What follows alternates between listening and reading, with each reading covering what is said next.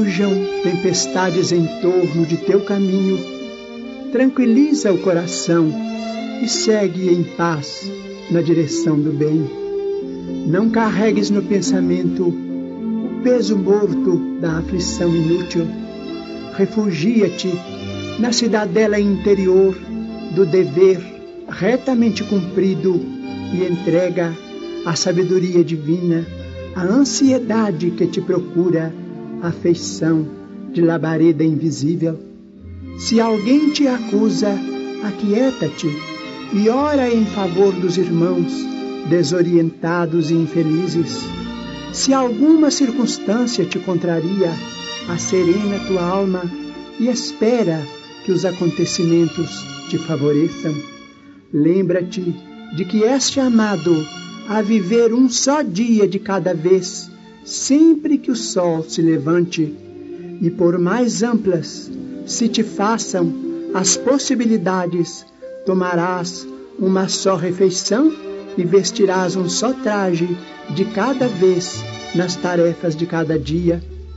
Embora te atormentes pela claridade diurna, a alvorada não brilhará antes da hora prevista, e embora te interesses pelo fruto de árvore determinada, não chegarás a colhê-lo antes do justo momento.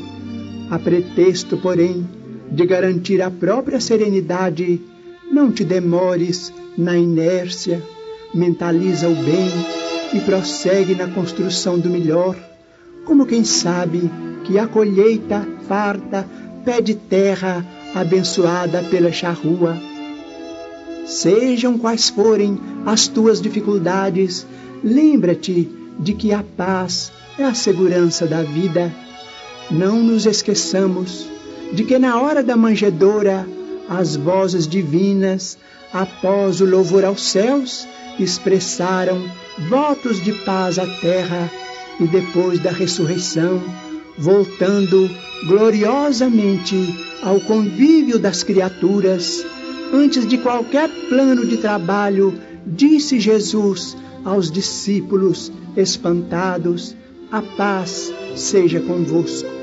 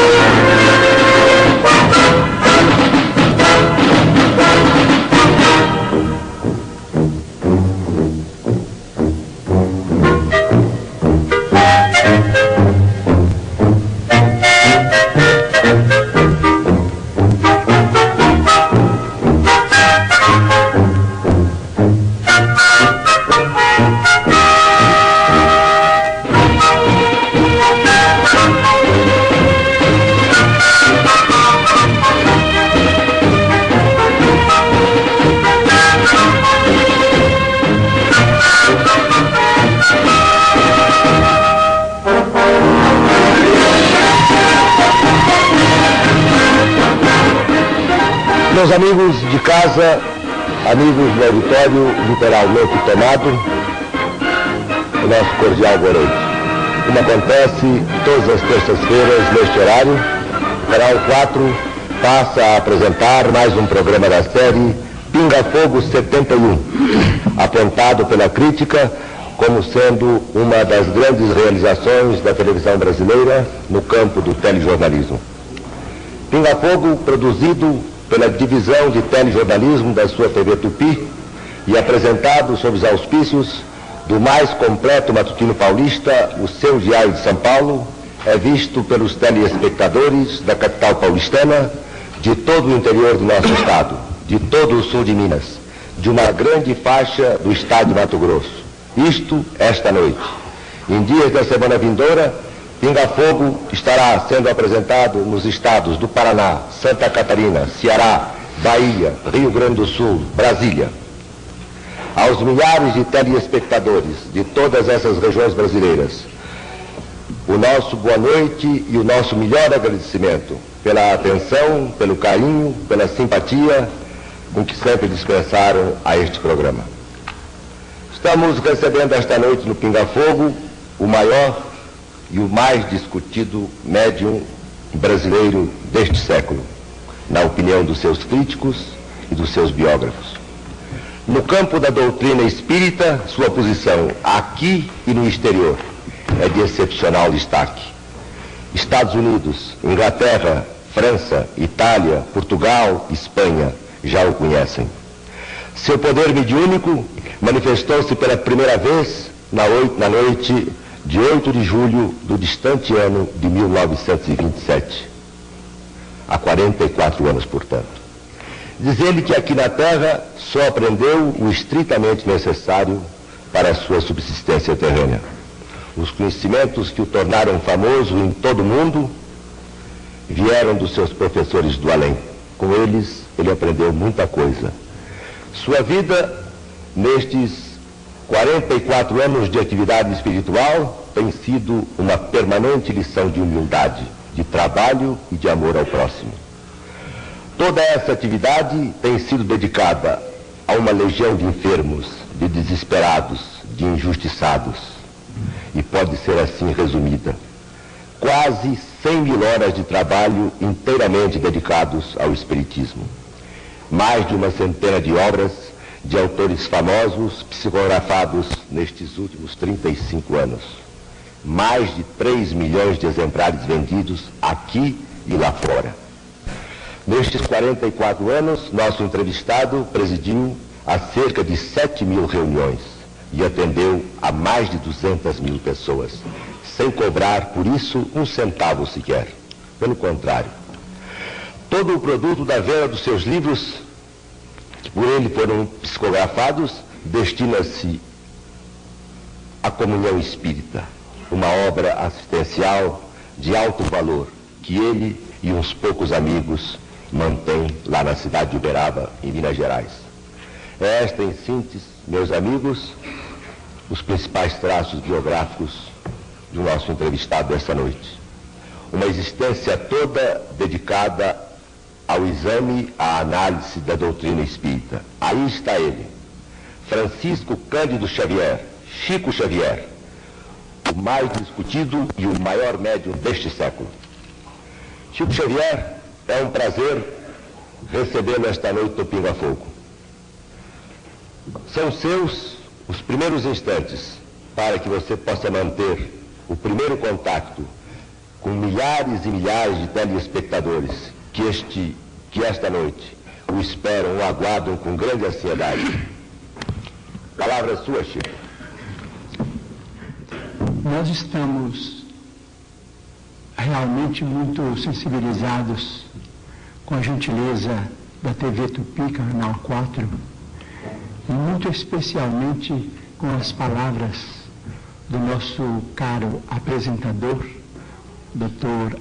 Almir Guimarães, porque nós não nos sentimos pessoalmente capazes de corresponder à expectativa do programa Pinga Fogo, sempre de tão elevado gabarito. Quando convidados para esta Assembleia, fizemos ver aos nossos caros amigos, senhor Gonçalo Parada e senhor Saulo Gomes, que outros companheiros da doutrina espírita, com o brilho e com a eficiência de que eu não disponho, poderiam representar de maneira adequada os nossos princípios em nossa reunião. Eles, com a gentileza de sempre, indicaram um nome, eu não pude me omitir, contando para isso com o amparo dos nossos amigos espirituais, sempre solícitos em nos assistirem com a transmissão de seus ensinamentos e tão somente por isso estou aqui declarando de início que eu não tenho qualidades para sentar-me no lugar que momentaneamente ocupo. Agradeço muito esta honra e rogo a todos os nossos companheiros de fé, a todos os companheiros de convicção espírita, para que me ajudem com as suas vibrações fraternas, de vez que eu estou aqui naturalmente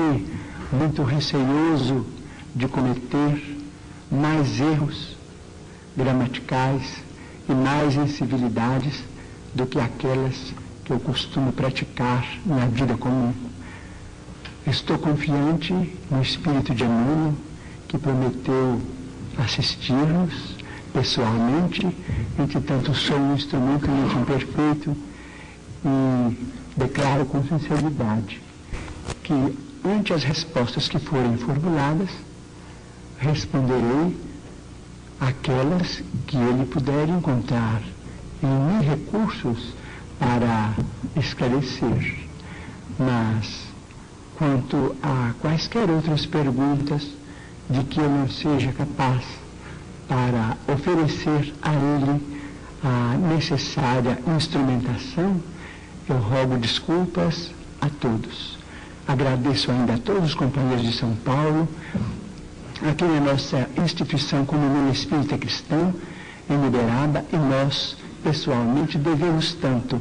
Estimaríamos visitar a todos em pessoa.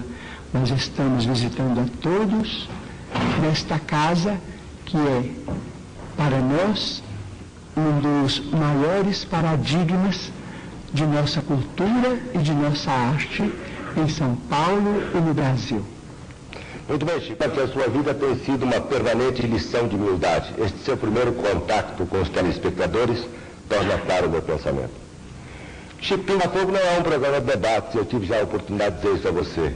É uma entrevista, e diria até uma entrevista de longa metragem, onde jornalistas tarimbados, experimentados, irão procurar tirar de você tudo aquilo que o telespectador deseja saber a respeito das suas atividades.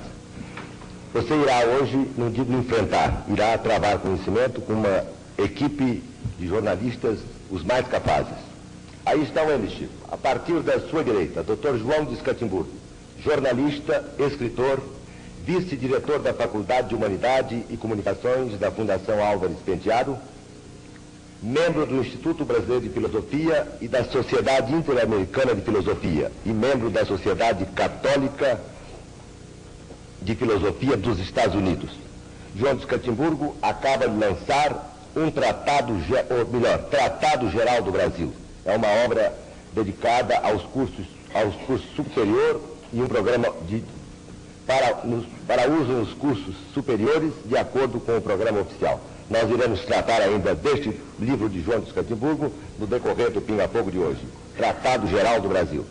A seguir você tem a jornalista Eli Alves, da cadeia associada. Eli, além de possuir cancha internacional, é também uma estudiosa dos fenômenos espíritas.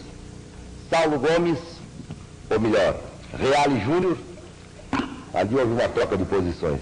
Reale Júnior é um dos mais experimentados repórteres políticos do país.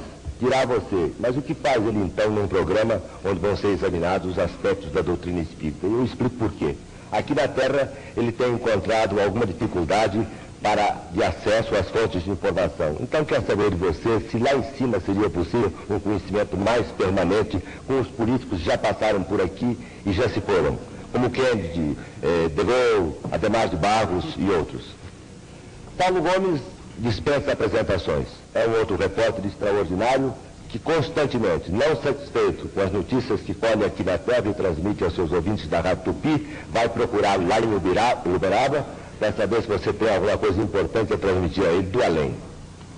E finalmente, lá na ponta esquerda, o seu velho amigo Herculano Pires, velho conhecido e também um espírita de alto gabarito.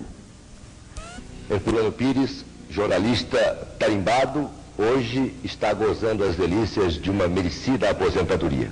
Comparece esta noite ao Pinga Fogo, em caráter especial, atendendo a um convite nosso, como o Dr. João de Escatimburgo, apenas para arguí-lo sobre os problemas que são examinados aqui.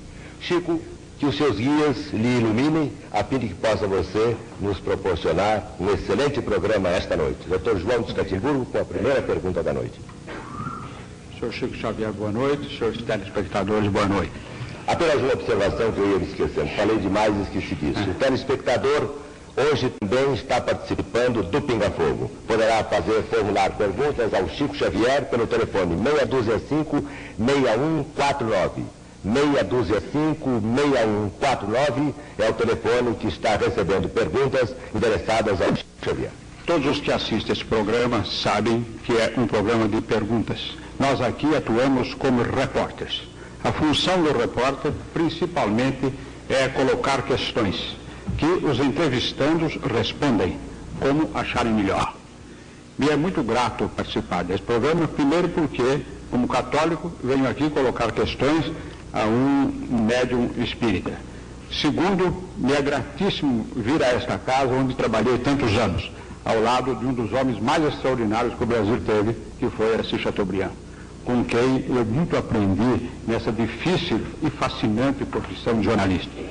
Então, dito isto, vamos apresentar a primeira questão a Francisco Xavier. Senhor Francisco ou Chico Xavier? Xavier.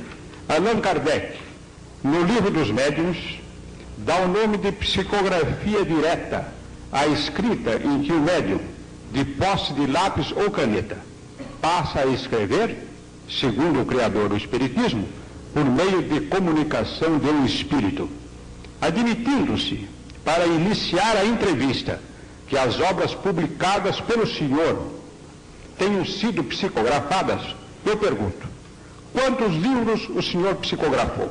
De que autores? Peço, se possível, a relação de alguns ou da maioria deles.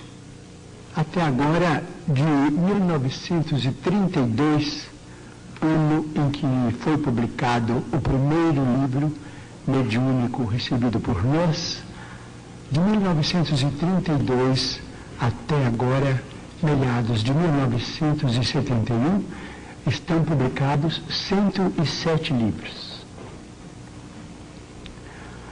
E temos quatro livros no prelo. Es, desses livros são autores os espíritos Emmanuel, que nós consideramos como sendo o nosso orientador espiritual desde o término do ano de 1931, quando a presença dele chegou ao nosso conhecimento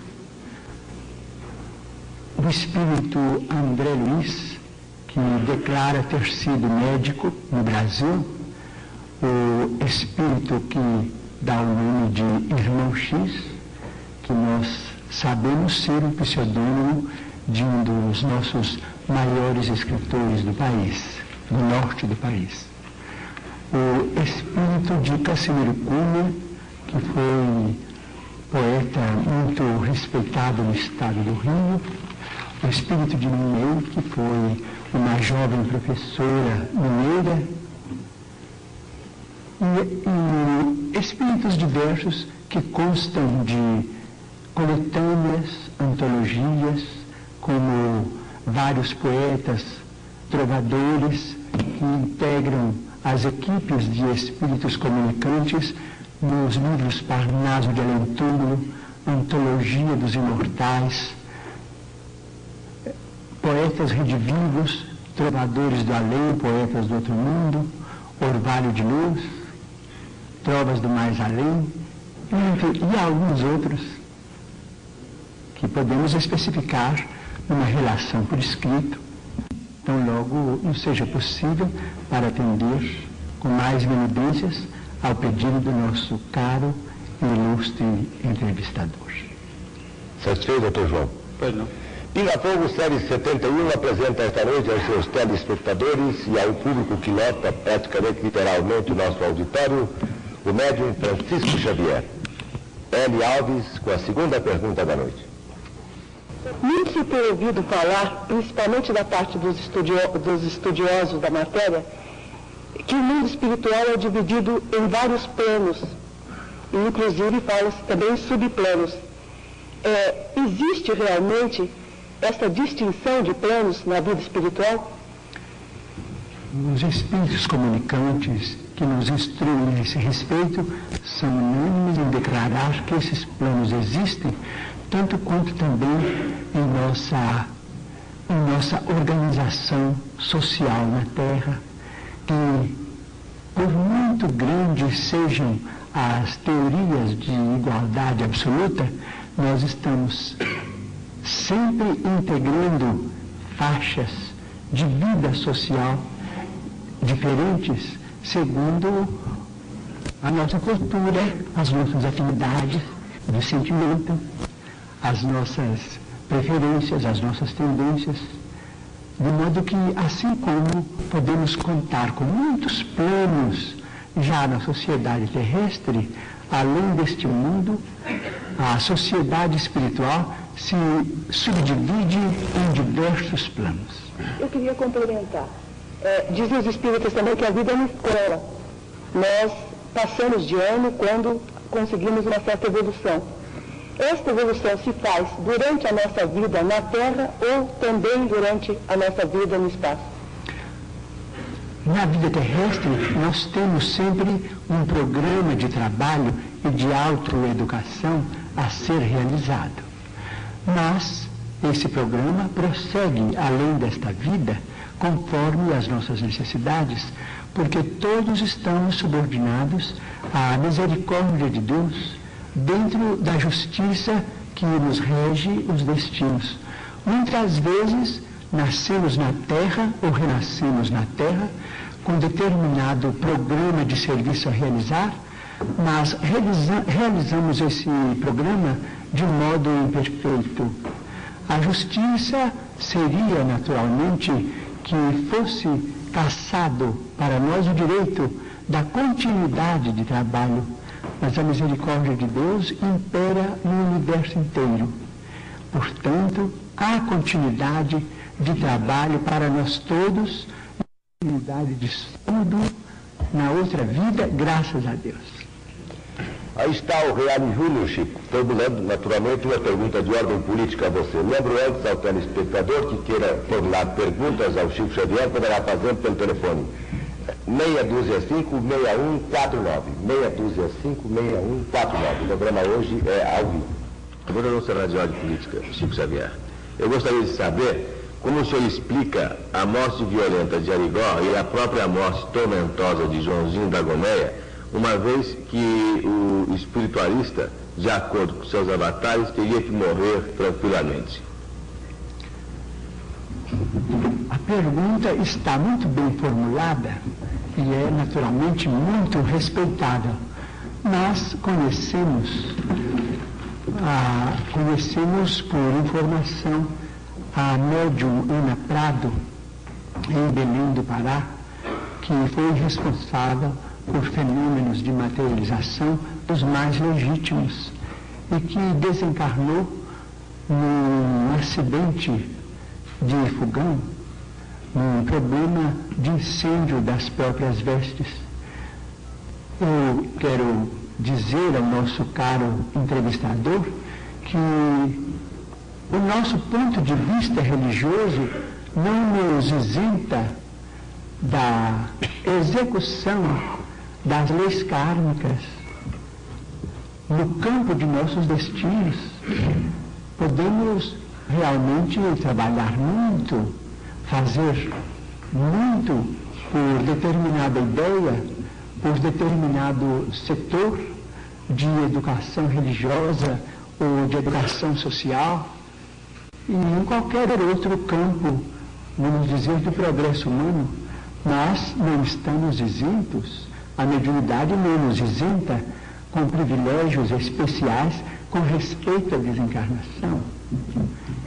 E devo acrescentar também que sem aplaudir o sofrimento dos nossos irmãos que partiram de maneira tão comovedora para nós todos, perguntamos-nos, não seria este o processo de aliviá-los ou defendê-los ou premunir-los contra provações que dentro da lei, da, da lei do karma seriam para eles muito maiores se eles continuassem na Terra?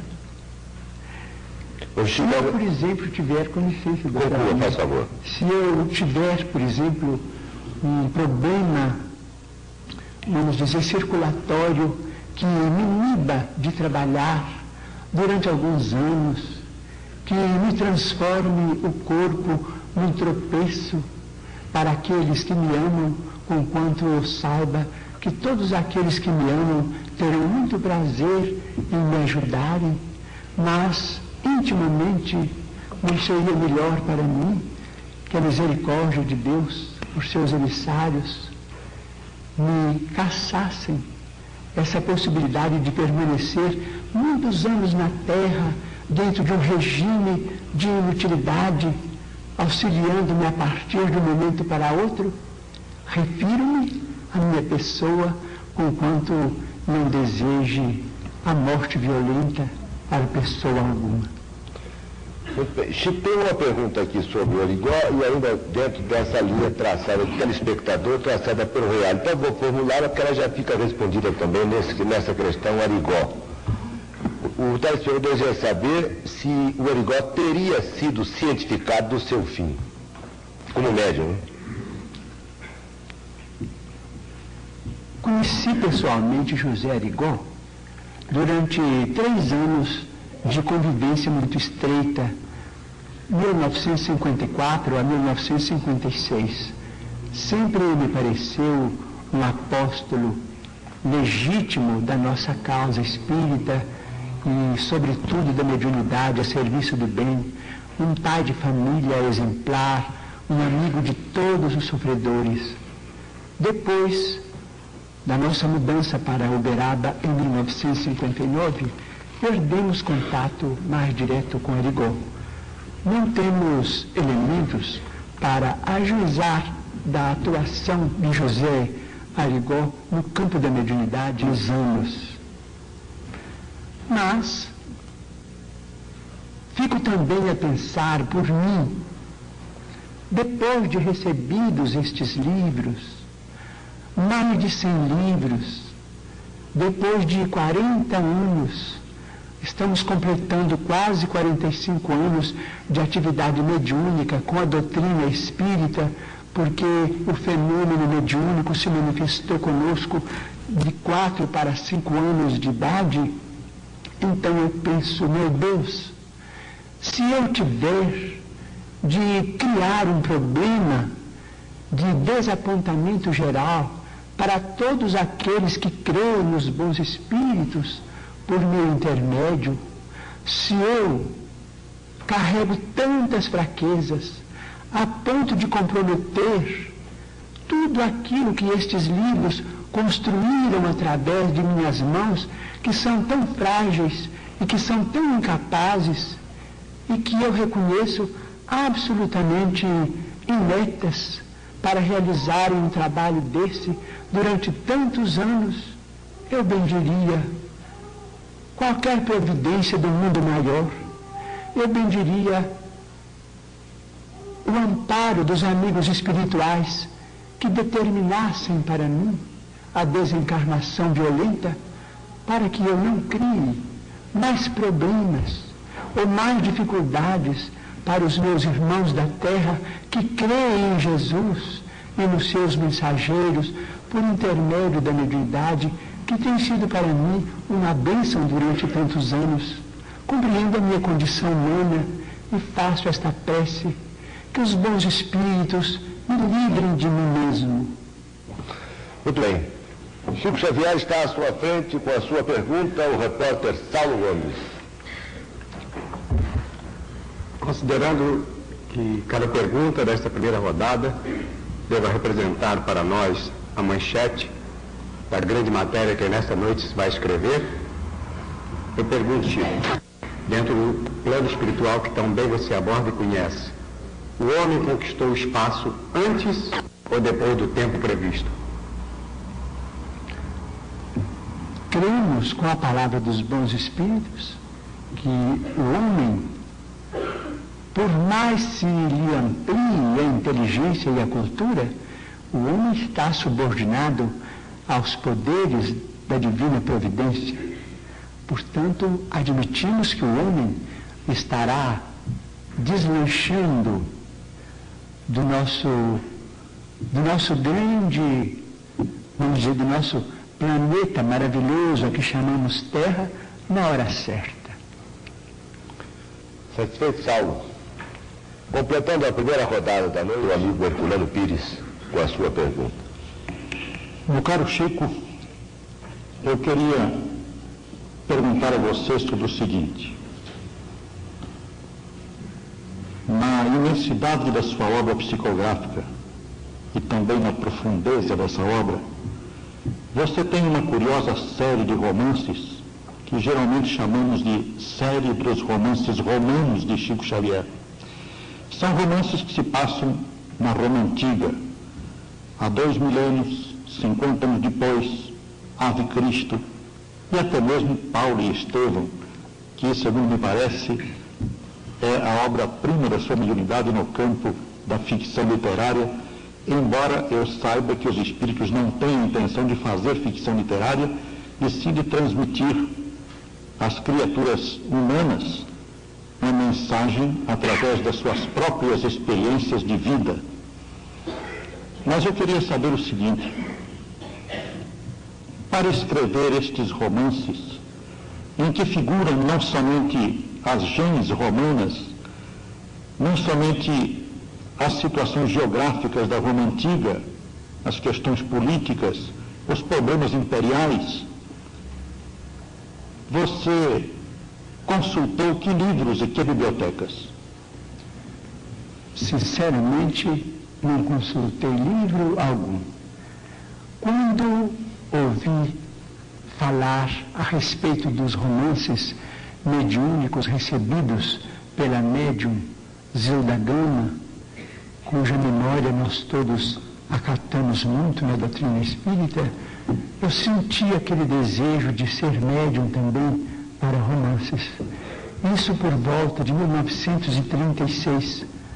Nessa ocasião, eu lidava com um grupo de crianças da família, porque pelo fato de não ter renascido nesta existência para o casamento, fiquei com 14 crianças, irmãos menores e sobrinhos, dos quais Presentemente, eu estou distante por haver crescido e tomado as suas responsabilidades.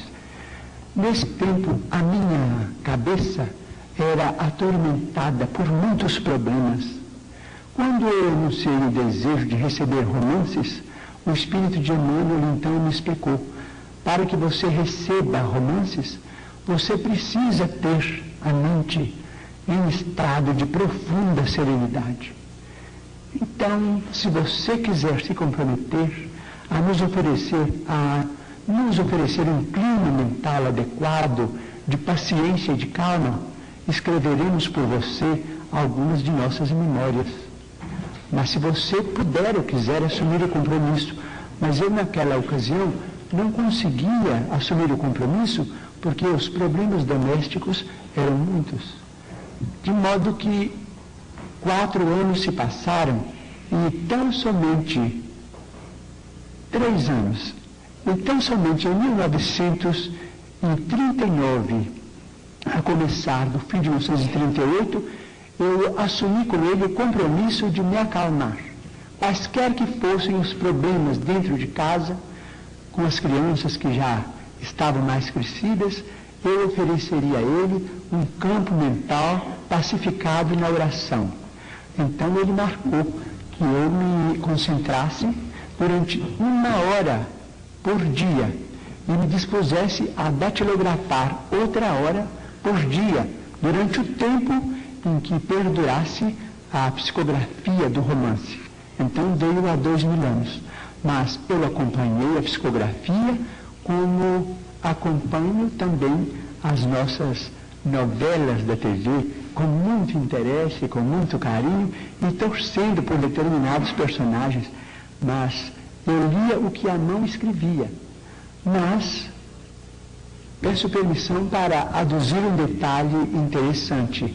Quando o livro começou, ele começa com uma cena de dois romanos, de dois patrícios romanos, a trocar ideias no jardim, diante de um céu nebuloso, que depois rebentou numa tempestade, e eu comecei a ver aquela cidade no céu tempestuoso, e a chuva caindo, e aqueles dois homens vestidos à moda antiga, de túnicas, deitados, vamos dizer, naqueles sofás longos, que depois deram o nome de triclínios, e comendo com as mãos frutas, eu me assustei com aquela visão que parecia uma visão estranha, porque estava dentro de mim fora de mim, como se eu assistisse a um cinema em que eu tomasse parte na tela e estivesse fora da tela.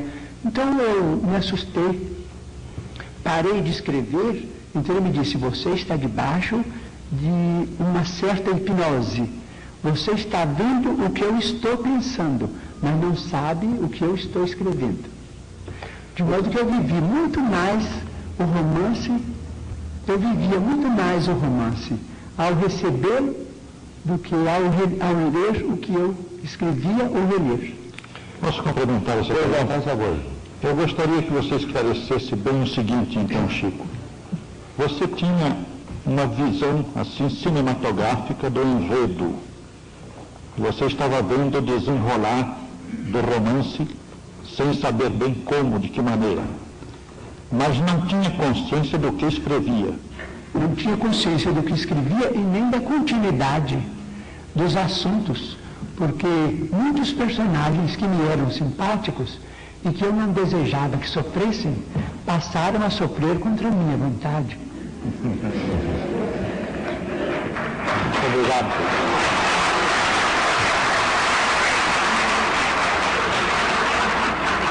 Chico, chegamos assim, terminamos assim a primeira rodada. Eu estava lembrando aqui, li num dos seus livros, nos livros que você psicografou, me parece que de Humberto de Campos, uma entrevista que ele já, na situação de espírito, teria realizado com Judas no além Judas informou a ele que estava muito satisfeito porque havia sido perdoado, havia obtido essa graça, estava vivendo uma vida maravilhosa lá por cima. E disse, estou muito triste quando olho para a terra, porque vejo que hoje Cristo lá embaixo está sendo vendido a grosso e a retalho, e eu vendi apenas por 30 cruzeiros, por 30 dinheiros. Chico, estamos concluindo a primeira rodada. Voltaremos dentro de instantes. Peço licença a você, ao telespectador, ao público, para suspender por um momento o nosso programa. Voltaremos já já para algumas perguntas dos telespectadores. Até já.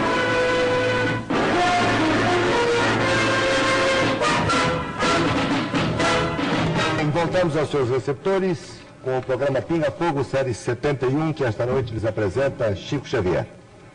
Temos ainda 60 minutos de programa, a duração exata de uma fita de VT. Dependendo do entrevistado e dos entrevistadores, podemos realizar ainda uma ou duas rodadas. A pergunta cabe a Herculano Pires para completar a segunda rodada da noite. Chico, segundo os dados estatísticos levantados por Stig Roland Ibsen e sua senhora, referentes à sua obra, num exame total da sua obra, você teria recebido até agora comunicações, poesias, principalmente um número grande de poesias e comunicações variadas, inclusive romances, de mais de 400 autores. Eu perguntaria a você se você leu todos esses autores se você tem conhecimento da obra de todos eles, e se você conseguiu armazenar no seu inconsciente toda essa fabulosa bagagem de mais de 400 autores brasileiros e portugueses, e alguns até mesmo estrangeiros. As informações dos nossos queridos amigos e distintos escritores, senhor Stig Roland Ibsen, e de sua digna esposa, Dona Edith do, do canto Ibsen eh, são autênticas. Devo declarar de público que isso para mim seria impossível. E peço permissão para dizer que eu tive na vida três empregos. A primeira vez me empreguei aos oito anos de idade numa fábrica de tecidos.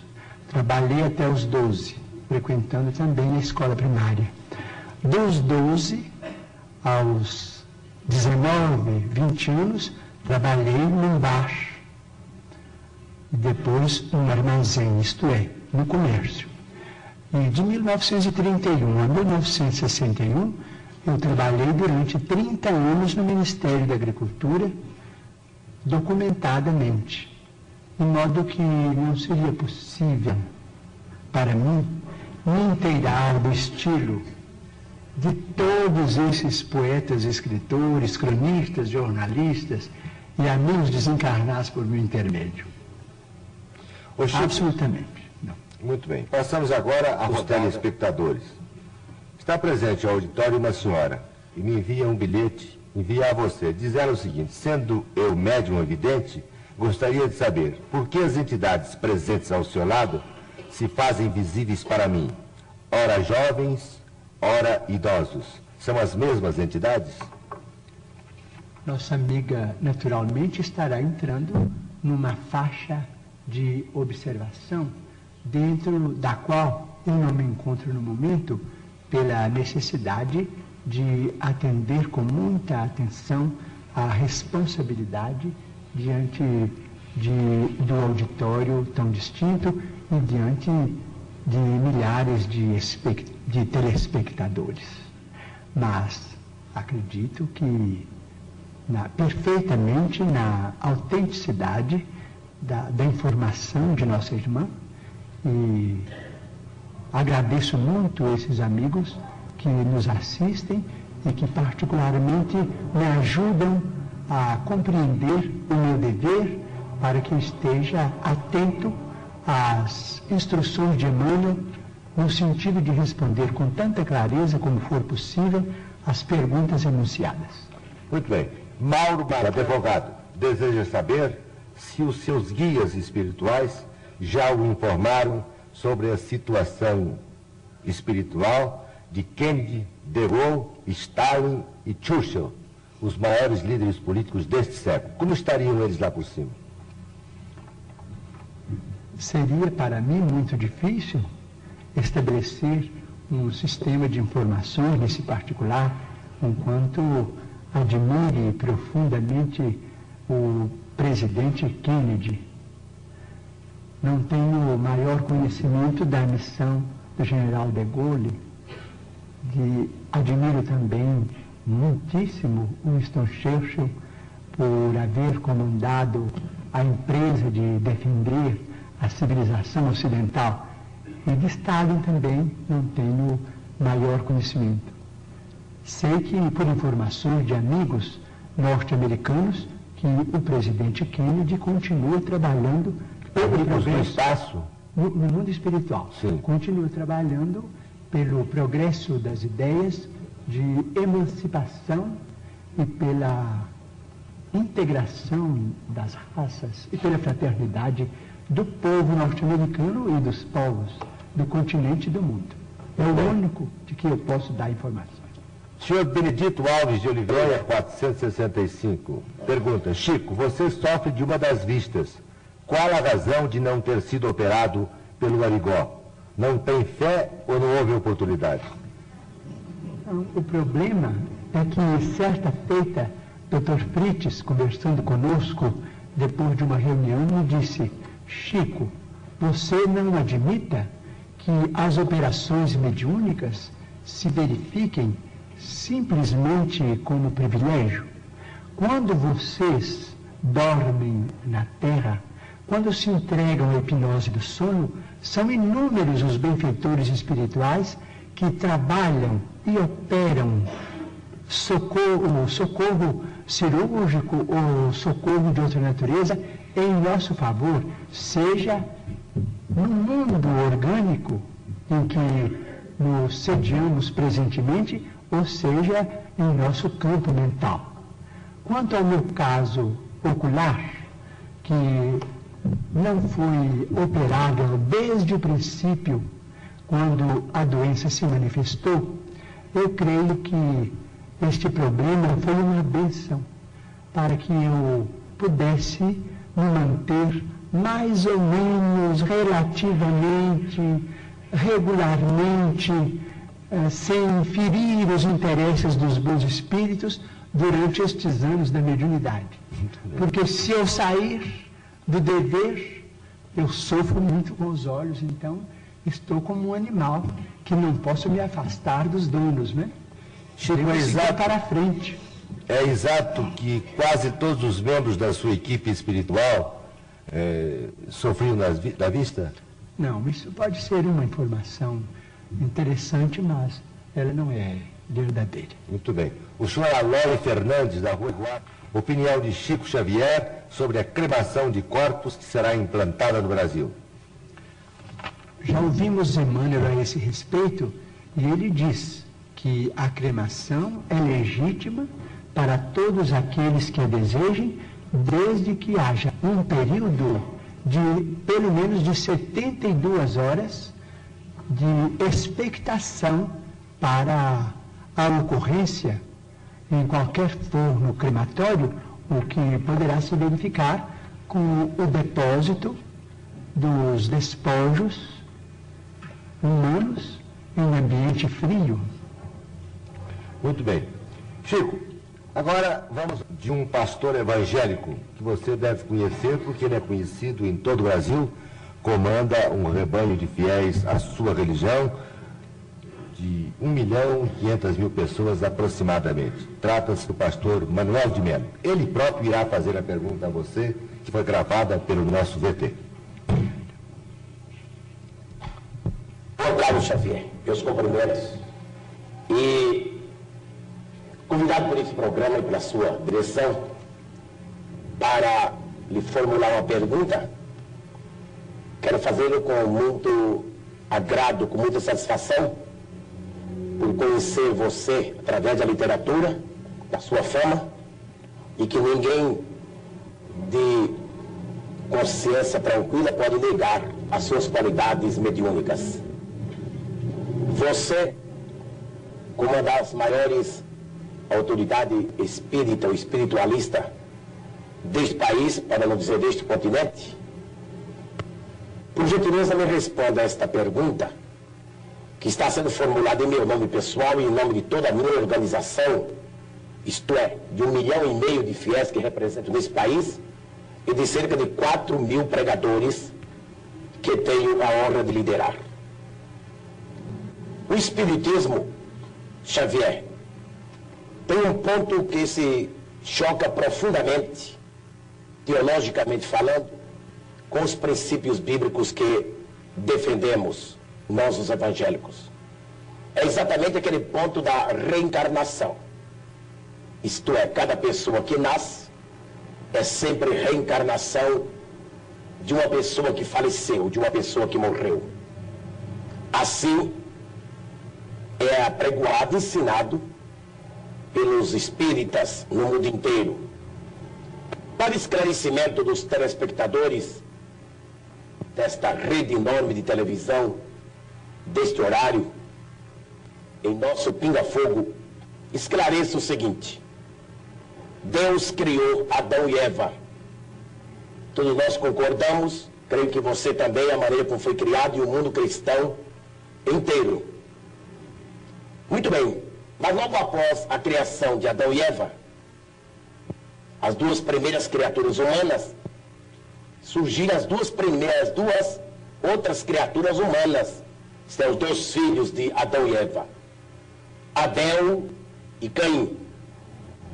Você poderia, dentro da sistemática espiritualista, dentro da doutrina da reencarnação, você poderia dar, meu caro Xavier, uma explicação aceitável de onde vieram, qual a procedência de Caim e Abel os dois primeiros filhos de Adão, isto é, pela ordem, a terceira e a quarta pessoa humana existente aqui na Terra? Responda-me. E eu gostaria que os milhões de telespectadores que assistem agora você com tanta atenção, devido à fama do seu nome e as qualidades insofismáveis que você as tem. Responda a procedência e como essas duas criaturas humanas vieram à Terra, Abel e Caim. É somente isto e muito obrigado. Ô Chico, a pergunta é um pouco longa, mas você entendeu bem, né? Então.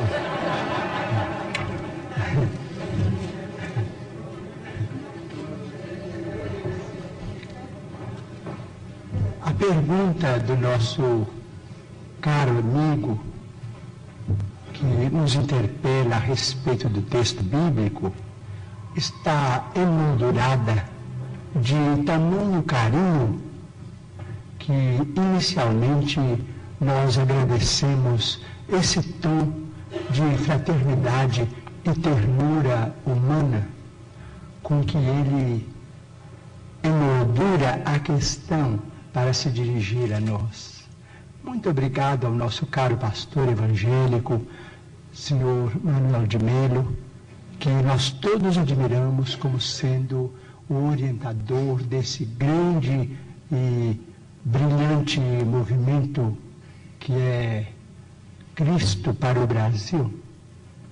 Mas, sem desejar fazer contra-perguntas, porque às vezes a contra-pergunta não é uma prova de consideração para quem perguntou, mas a Bíblia é o nosso livro santo, livro de todos os cristãos. Nós, os espíritas evangélicos, nos detemos no Testamento Novo para compreender a essência dos ensinamentos de nosso Senhor Jesus Cristo e daqueles que o sucederam, os apóstolos da causa evangélica. Não temos maior intimidade com o Velho Testamento, entretanto, pedimos permissão ao nosso caro pastor evangélico, senhor Manuel de Melo, para considerar que no livro de Gênesis, no capítulo 4, versículos 16 e 17, vamos encontrar uma questão muito interessante para nossos estudos em conjunto, porque nós todos somos estudantes das letras sagradas. O capítulo 4 trata, por exemplo, de, da união de Adão e Eva para o nascimento dos seus três filhos, Caim, Abel e Sete. Sabemos por esse texto, o capítulo 4, quarto do livro de Gênesis de Moisés, que Caim exterminou Abel. Entretanto, nos versículos 16 e 17, nós encontramos uma, uma, informação muito curiosa, a informação de que Caim, em se retirando da face de Deus, se dirigiu para uma cidade ou uma terra chamada Nod, onde ele desposou aquela que foi sua esposa e teve com ela uma grande descendência. Então, estamos perguntando se determinados textos do Antigo Testamento não seriam códigos que nós precisamos estudar com mais segurança para não cairmos, por exemplo, em contradição do ponto de vista literal, nós precisamos estudar com técnicos e pesquisadores de história, que nós os temos hoje em todas as direções. Digo isso com o máximo respeito, porque se Caim matou Abel antes do nascimento de Sete, mas casou-se numa cidade chamada Nod, onde encontrou a sua mulher, aquela que foi sua esposa, e com ela teve uma grande descendência, o assunto exige estudos especiais de nós todos. porque, na, segundo a criação no jardim edênico, a família inicial, a família inicial teria sido constituída pelas quatro pessoas às quais se refere o nosso caro pastor evangélico, senhor Manuel de, Manuel de Melo, Adão, Eva e os dois filhos primeiros do casal. Vamos estudar então a questão. Com respeito à reencarnação. Mas o Manuel de Melo tem que estudar também, né? Todos nós. Então vamos chegar a uma conclusão.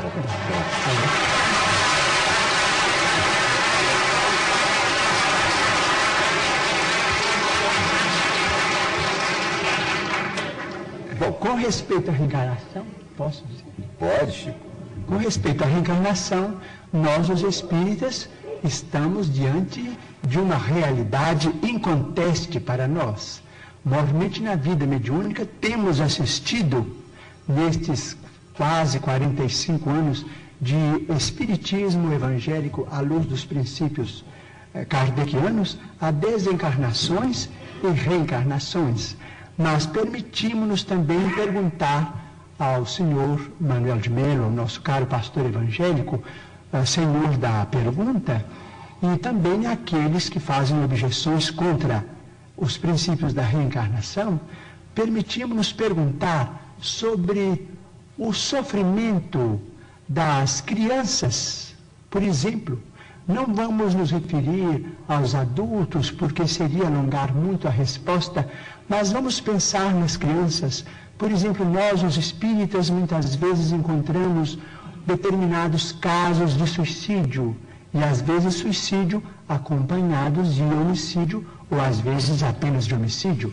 Mas vamos encontrar esses problemas do complexo de culpa ah, levado para além desta vida e depois esse complexo de culpa renascido com aquele que é responsável por ele através de sofrimentos que só podemos entender através da reencarnação. Por exemplo, muitas vezes temos encontrado, por exemplo, irmãos nossos suicidas que dispararam um tiro contra o coração e que voltam com a cardiopatia congênita ou com determinados fenômenos que a medicina classifica dentro da chamada tetralogia de Fallot, nós vimos companheiros que quiseram morrer voluntariamente pela, pelo enforcamento e que voltam com a paraplegia infantil, comumente chamada de enfermidade de Little. Nós vimos muitos daqueles que preferiram o veneno e que voltam com malformações congênitas, com problemas ah, miopáticos, com o mixedema, aqueles que às vezes violentam o próprio ventre e que voltam também sofrendo as tendências e que às vezes acabam se desencarnando com o chamado infarto mesentérico nós vimos, por exemplo, aqueles que preferiram morrer pelo afogamento para se retirarem da vida num ato de rebeldia contra as leis de Deus. Vemos, por exemplo, aqueles que preferiram o afogamento e que voltam com o chamado enfisema pulmonar. Aqueles que dispararam tiros no, no próprio crânio e que voltam com tantos fenômenos dolorosos, como, por exemplo, a idiotia, a acromegalia, quando o tiro, vamos dizer, quando o projétil alcança a hipófise, porque nós estamos em nosso corpo físico subordinado ao nosso corpo espiritual. Então, principalmente nos fenômenos, os fenômenos decorrentes do suicídio por tiro no crânio são muito dolorosos, porque vemos a surdez, a cegueira, a mudez é, congênitas. E vemos este sofrimento em crianças incompatíveis com a misericórdia de Deus, porque nós sabemos que Deus não quer a dor. Diz Emmanuel, se Deus quisesse a dor, Ele não teria nos dado anestesia através da medicina. A dor é uma criação nossa. Chegamos ao além com determinado complexo de culpa e pedimos para voltar ao corpo trazendo as consequências de nossos próprios atos menos felizes? Então, pedimos ao Senhor Manuel de Melo, nosso caro pastor evangélico, que tem trabalhado tanto e cujo mérito nós todos reconhecemos e reverenciamos, para pensar conosco nestes problemas. Muito bem. Chico Xavier.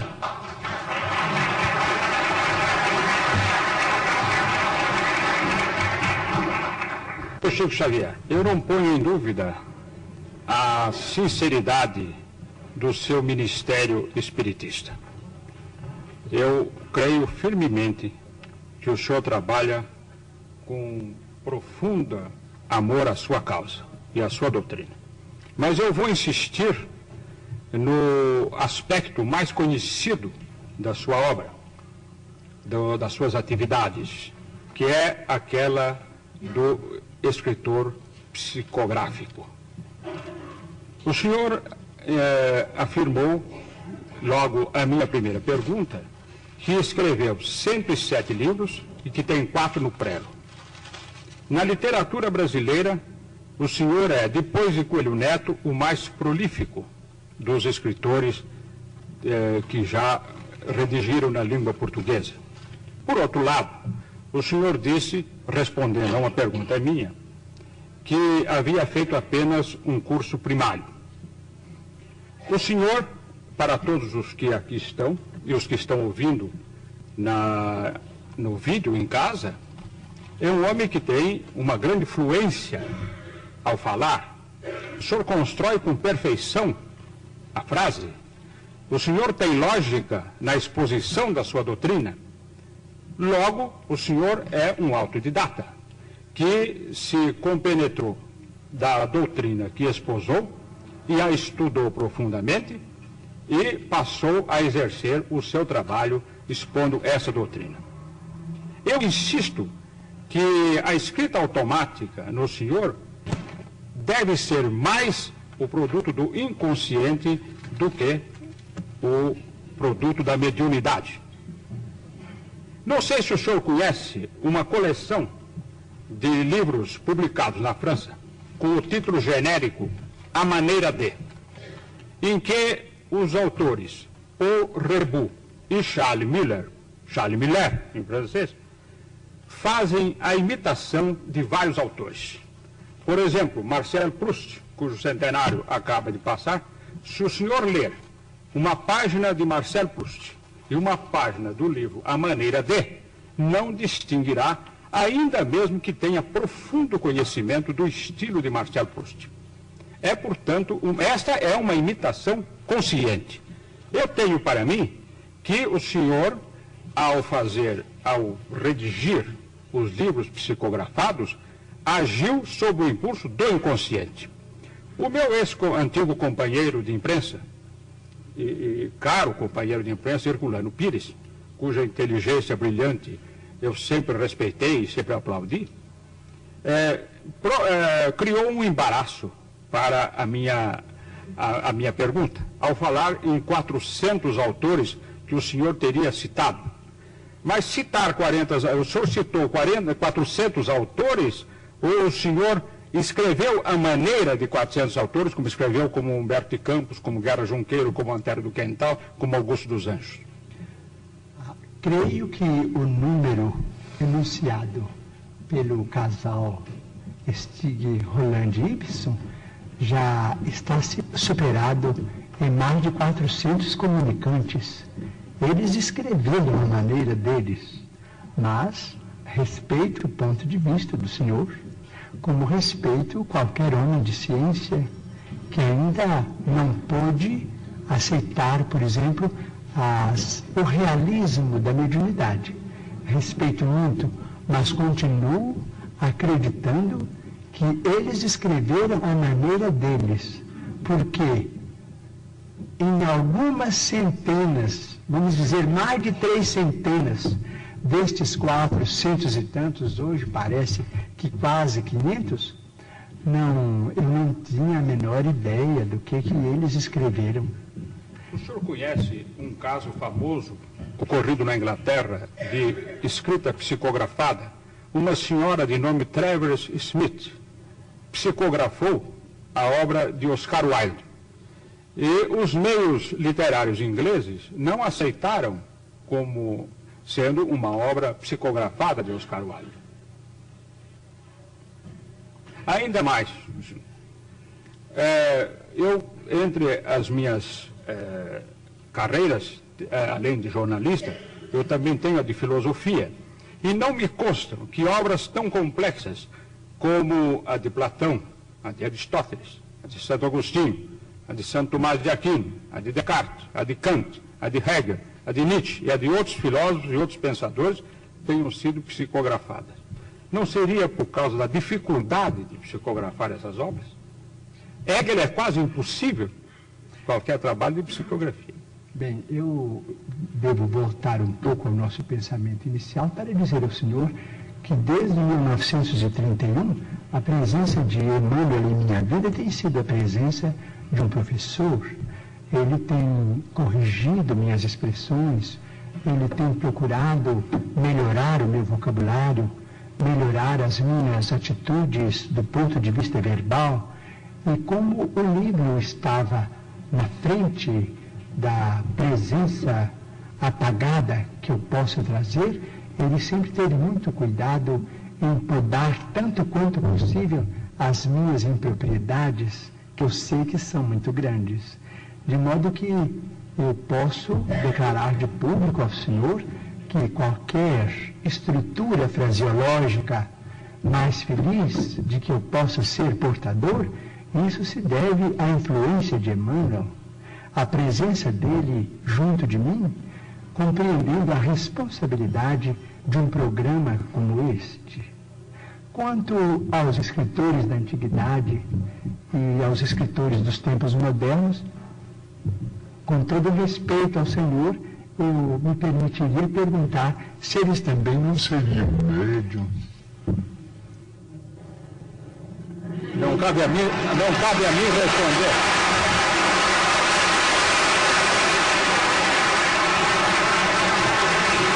Esta, esta é uma. Quem sabe? Este programa é de perguntas, não é de debates. Não, não é de debate, absolutamente. Apenas respeitando imensamente a Igreja Católica, em cujo seio formei a minha fé, mas respeito profundo e que eu devo declarar de público que nunca perdi e não quero perder. Então eu digo aqui de público, eu não conheço essas obras, mas gostaria de conhecê-las em português. Mas os espíritos amigos se referem, por exemplo, a duas personalidades do angelógio católico que deveriam ser mais conhecidas em nosso ambiente cultural. Por exemplo, na latinidade, especialmente na língua portuguesa. Eu não conheço absolutamente nada. Eles se referem a Santa Brígida de Vadistena, ou Santa, Santa Brígida da Suécia, e a Santa Clara de Montefalco, na Itália, cujas biografias atestam a presença de mediunidades extraordinárias, a ponto de, diz Emmanuel, que Santa Brígida de Batistena deixou muitas páginas, ah, vamos dizer, do ponto de vista de autenticidade, absolutamente psicográficas. Seria muito interessante e estimaria muito conhecer a vida dessas duas grandes figuras da Igreja Católica que eu venero tanto, porque, ao que me parece, pela palavra dos nossos amigos espirituais, foram duas criaturas portadoras de mensagens especiais para os cristãos. Eu queria apenas o direito de fazer uma observação a respeito do que o Chico acabou de falar. Pois não. Eu queria lembrar a existência no meio católico também de psicografia, do fenômeno psicográfico. As edições paulinas aqui de São Paulo, a questão de uns cinco anos mais ou menos, publicaram um livro muito curioso, chama-se O Manuscrito do Purgatório. É um livro recebido na Espanha, num convento da Espanha, por uma freira. E ela recebeu o livro através do espírito de outra freira que havia morrido no próprio convento. Um trabalho, evidentemente, de psicografia católica. Esse livro foi traduzido para o português pelo padre Júlio Maria, tão conhecido principalmente pela sua atuação na revista Ave Maria. E saiu publicado aqui em São Paulo com todas as autorizações eclesiásticas, tendo vindo também da Espanha com essas autorizações. Mas acrescento o seguinte: as próprias edições paulinas anunciaram que outros livros da mesma natureza seriam publicados por ela. Entretanto, não foram. Mas existe, portanto, bastaria este livro, o Manuscrito do Purgatório, que foi publicado, para provar que existe uma psicografia católica. Muito bem. Pois não? O, o espírito de amor. Insiste colocar em situação difícil diante do seu dia. Não tem problema.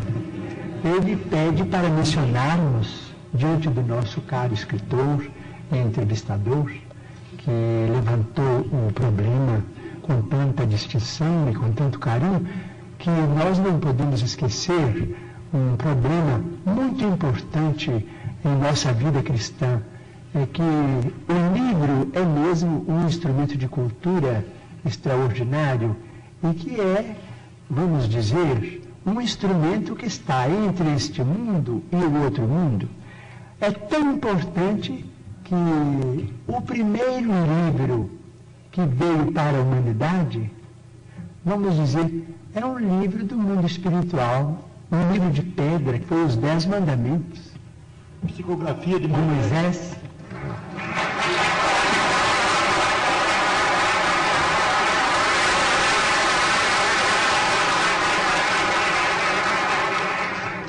espectadores de São José do Rio Preto, que assistem esta noite o Pinga Fogo, informam que dia 8 de agosto próximo, o Chico Xavier estará proporcionando à população daquela cidade uma tarde de autógrafo, às 15 horas e 30 minutos, não é, Chico? No Instituto Espírita Nosso Lar, em benefício do Lar do Vovô. Isto vai acontecer lá em São José do Rio Preto, no dia 8 de agosto vindouro. Certo, Chico?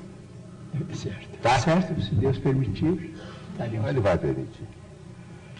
Eli Alves para a pergunta seguinte. Eu queria saber agora o seguinte: os espíritas dizem que os renascimentos sucessivos da criatura humana têm por objetivo a sua evolução. Outras correntes espiritualistas, como os teosofistas, os messiânicos, também dizem que nós estamos é, no limiar de uma era de grande beleza, a era de aquário, em que a humanidade será muito mais feliz. Eu gostaria de perguntar ao senhor o seguinte: se temos mais de uma dezena de séculos de evolução, se estamos no limiar de uma era de encontro da criatura humana consigo própria, como que o senhor explica as violências do mundo atual, como a guerra do Vietnã, a violência da sociedade de consumo, isso, a nosso ver, não, não representa grande evolução da, da humanidade. Violência do mercado de consumo? A sociedade de consumo. Ah, sim. E a violência da guerra do Vietnã, por exemplo. Sim, nós, vamos dizer, esses fenômenos todos, diz o nosso Emmanuel que está presente, caracterizam mesmo o período de transformação em que nós nos encontramos. Diz ele, o nosso companheiro materialista dirá natureza.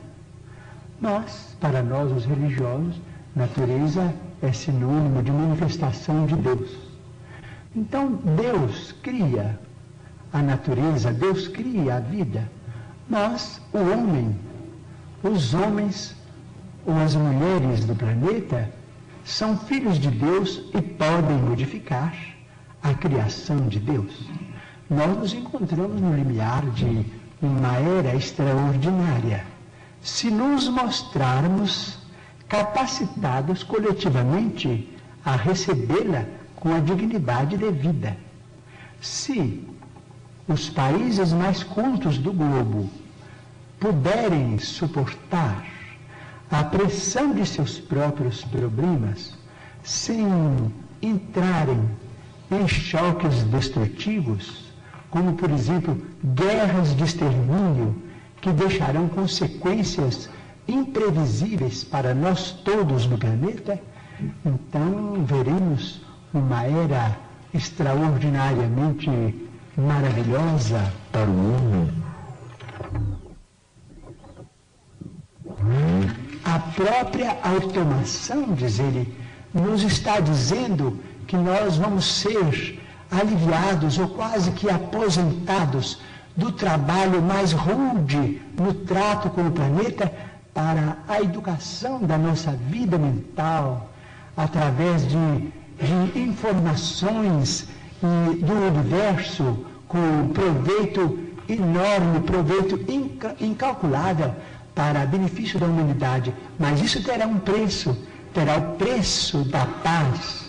Se nós pudermos nos suportarmos uns aos outros, quando não nos pudermos amar uns aos outros, segundo os preceitos de Jesus, até que essa era prevaleça, provavelmente no próximo milênio. Não sabemos se no princípio, se no meados ou se no fim. O terceiro milênio nos promete maravilhas, mas se o homem, filho e herdeiro de Deus, também se mostrar digno dessas concessões. A Igreja Católica, mais sua atuação no sentido de que haja mais justiça social no mundo, melhor distribuição de renda. Aqui mesmo no Brasil, a participação da Igreja na área social tem sido muito grande, o que, aliás, tem me causado até alguns problemas. O que o Espiritismo no Brasil tem feito nesse sentido? Ou por acaso prega o conformismo na vida material? O Espiritismo não prega o conformismo do ponto de vista em que o conformismo é interpretado. O Espiritismo nos pede paciência para esperar os processos da evolução e as realizações dos homens dignos que presidem os governos, cooperando de nossa parte tanto quanto possível para que as leis desses mesmos governos sejam executadas. De modo que, se estamos subordinados ao critério de nosso Senhor Jesus Cristo, que estabelece aquele princípio de a Deus o que é de Deus e a César o que é de César, isto é, aquilo que pertence ao mundo superior da nossa mente, as realizações com Deus, que constitui o progresso e o aprimoramento de nossa alma, e aquilo que nós devemos aos poderes constituídos no mundo, que nos orientam e que administram os nossos interesses, então o Espiritismo não se sente, vamos dizer, o Espiritismo evangélico não se sente é, absolutamente inclinado a qualquer participação no partidarismo de ordem política para solucionar os problemas da vida material, conquanto reconheça que todos devemos trabalhar. O Espiritismo nos ensina que se existe fome, não é por culpa da terra. Assim como se o rio não tem culpa, quando passamos por cima dele numa ponte, cometendo um delito contra a higiene, as leis são magnânimas, mas a vacina contra a ignorância é a instrução e a vacina contra a penúria é o trabalho. Em vez de, vamos dizer, de pedir melhoria de rendas, vamos pensar assim, conquanto todos precisamos do dinheiro, todos necessitamos do dinheiro como sangue de nossas realizações materiais e seiva da nossa civilização, nós todos precisamos do dinheiro, seja ele apresentado de que forma for, em qualquer regime, porque o dinheiro é um documento daqueles que nos governam e que nos credenciam para o serviço aquisitivo onde estejamos. Conquanto precisemos todos do dinheiro, se pensássemos, por exemplo, em, em trabalharmos todos e em organizar, vamos dizer, o, as questões do trabalho com o aproveitamento das nossas energias integrais, então cremos que o problema seria quase que imediatamente resolvido. Vamos dizer que na atualidade dessemos ou que venhamos a dar a liderança das empresas, a chefia das equipes, as inteligências juvenis, como vem acontecendo quase que em todos os países de vanguarda, mas sem desvalorizarmos a madureza que começa de 40, 45, 50 anos, colocando a madureza com seu discernimento a serviço da coletividade, proporcionando aos homens e às mulheres que já amadureceram na experiência física trabalho e mais trabalho, desde que eles tenham condições orgânicas compatíveis com essa necessidade, mas prestigiando a personalidade humana em sua condição de pessoa amadurecida, no trabalho remunerado ou tão altamente remunerado quanto possível, nós resolveríamos o problema. Resolveríamos o problema sem entrarmos em atrito com a autoridade legal. Eu me lembro entre as suas obras, obras de psicografia que são bastante importantes do ponto de vista doutrinário para o Espiritismo. Por exemplo, Evolução em Dois Mundos. Eu me lembro que este livro foi escrito psicograficamente por você e pelo Dr. Valdo Vieira. Na ocasião, você morava, se não me engano, em Pedro Leopoldo e o Dr. Valdo Vieira em Uberaba. Verdade. Os capítulos foram dados a vocês dois pelo mesmo autor espiritual que André Luiz sendo que você não sabia qual o capítulo que o Valdo havia recebido e vice-versa. Bom, eu gostaria que você dissesse alguma coisa sobre isso. Mas queria lembrar também Mecanismos da Mediunidade, que me parece um livro dotado de tanta informação científica atual dos nossos tempos e relacionando todas as conquistas da técnica atual com os problemas mediúnicos que eu creio que você nunca teve oportunidade de obter conhecimentos pessoalmente a respeito desses assuntos. Eu gostaria que você nos dissesse alguma coisa sobre esses dois livros.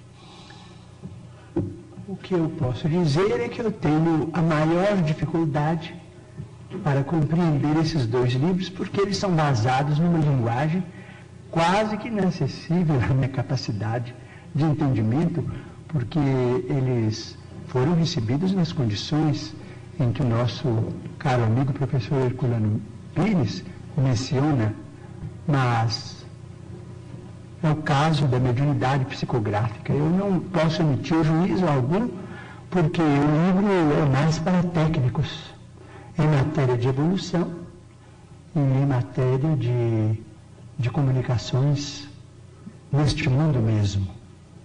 Não posso emitir julgamento nenhum, porque não estou à altura. Para isso eu precisaria ah, ter de mim mesmo uma diplomação acadêmica Chico, para que o Espírito de Emmanuel não demonstrasse recursos. Com licença, eu não pediria a você julgamento. Eu queria que você nos dissesse alguma coisa sobre a maneira por que eles foram escritos. De que maneira você recebeu? Qual foi a motivação para que esta evolução em dois mundos, que é um livro que coloca o problema da evolução dentro do Espiritismo, relacionando o processo evolutivo no mundo material e no mundo espiritual, é um livro de, de profunda, profundo esclarecimento do problema evolutivo. E Mecanismos da Mediunidade, porque é um livro que traz um acréscimo enorme aos nossos conhecimentos possíveis no campo mediúnico.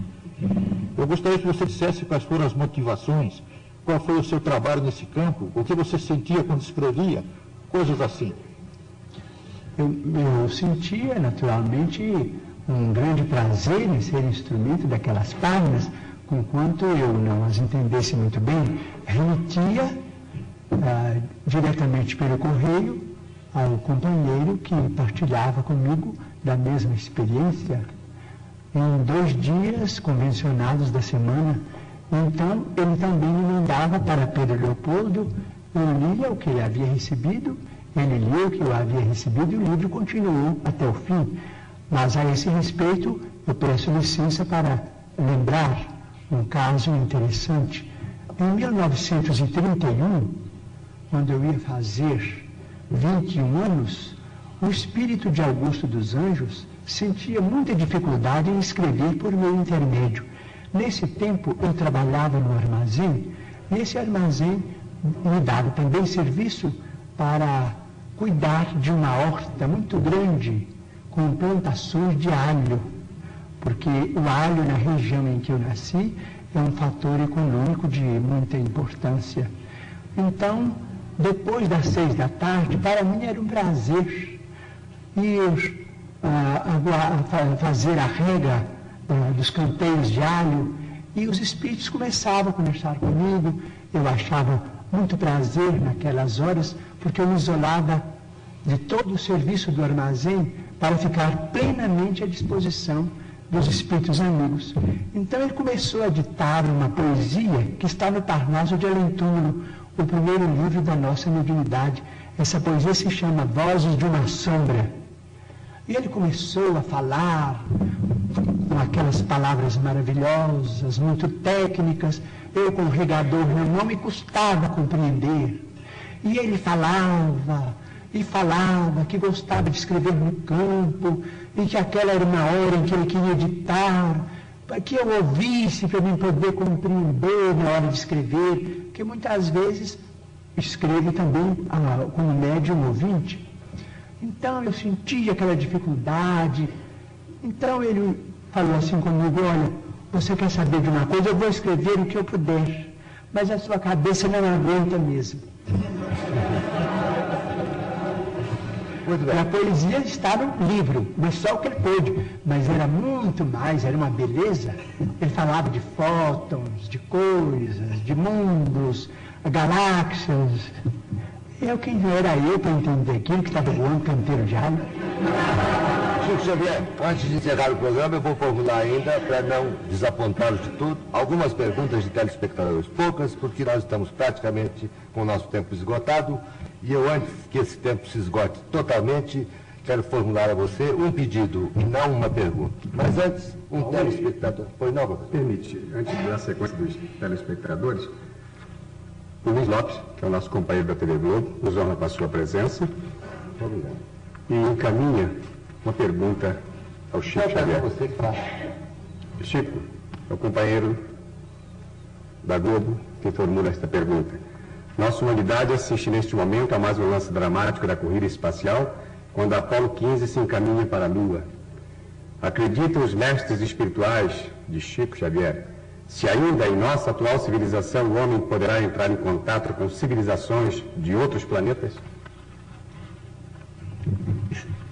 Estamos subordinando a resposta ao mesmo critério com que foi estruturada a informação para a nossa estimada entrevistadora que falou sobre a nova era, se não entrarmos numa guerra de extermínio nos próximos 50 anos, então nós podemos esperar realizações extraordinárias da ciência humana partindo da Lua.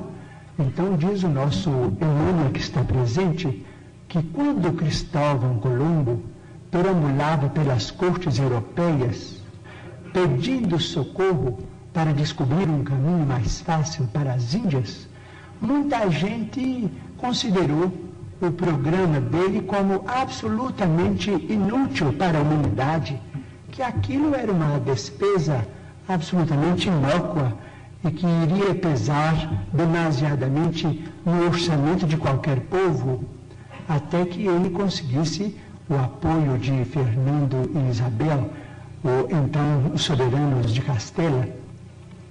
Mas nós hoje sabemos, depois de cinco séculos quase, mais de quatro séculos, a importância do feito.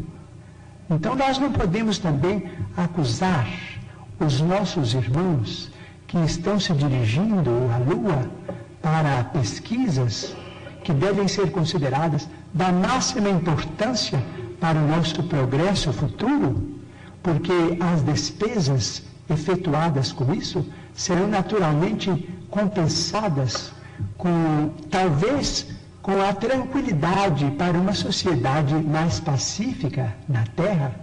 Porque se não entrarmos, por exemplo, num conflito de proporções imensas, então na Lua é possível que o homem construa as cidades de vidro, as cidades estufas, onde cientistas possam estabelecer pontos de apoio para a observação da nossa galáxia.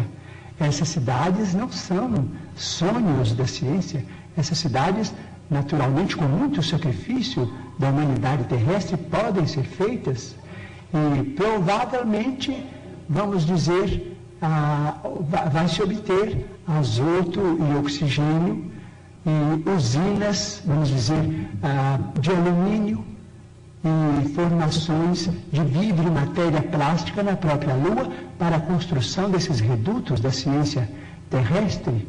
E provavelmente a água será fornecida pelo próprio solo lunar. Então teremos, quem sabe, a possibilidade de entrar em contato com outras comunidades da nossa galáxia, então vamos definitivamente encerrar o período bélico na evolução dos povos terrestres, porque nós vamos compreender que fazemos parte de uma família universal, que não somos o único mundo criado por Deus. O próprio Jesus a quem reverenciamos como nosso Senhor e Mestre, disse: há muitas moradas na casa de meu Pai. Portanto, nós precisamos prestigiar a paz dos povos, a tranquilidade de todos, com o respeito de todos, com a veneração máxima pela ciência, para que nós possamos oferir esses benefícios no futuro, talvez mais próximo do que remoto, se nós fizermos por merecer. Chico, tenho certeza que o Luiz Lopes Correia, um excelente repórter da Organização Globo, fez essa pergunta a você porque já está interessado em arrumar alguma reportagem por uma dessas novas civilizações que se perdem aí no espaço. Eu peço licença a você para mais um instante trocar uma fita de VT. Esta segunda fita esgotou-se. E para o encerramento do programa e aquele pedido que eu vou fazer a você, necessita novamente uma troca de fita. Voltaremos dentro de instantes,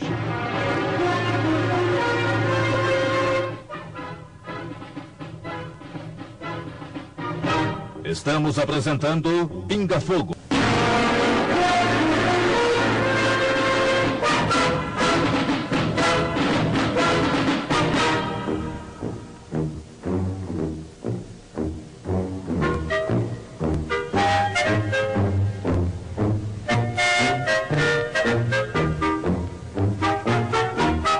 encerramento definitivo de Pinga Fogo desta noite, que lhes apresentou o médio Chico Xavier. O programa ultrapassou muito o seu horário habitual. Estamos com duas horas e 20 minutos de programa. Mas sou forçado a formular ainda duas ou três perguntas ao Chico para depois, então, fazer o pedido que prometi fazer, que vai ser de grande interesse, não só para você, telespectador, que hoje nos honra com sua audiência, como também para todo o auditório que aqui está. Chico, um telespectador, eu não sei se isso aconteceu, pede que você conte um fato ocorrido num avião em que você viajava, cujos motores entraram em pânico. E você também, como os demais passageiros, o que era perfeitamente natural, entrou em pânico. O que, aconteceu dentro desse avião? Este, esta resposta exige, vamos dizer, uma atitude, talvez, de fazer um pouco de humor, mas é a verdade que eu vou contar.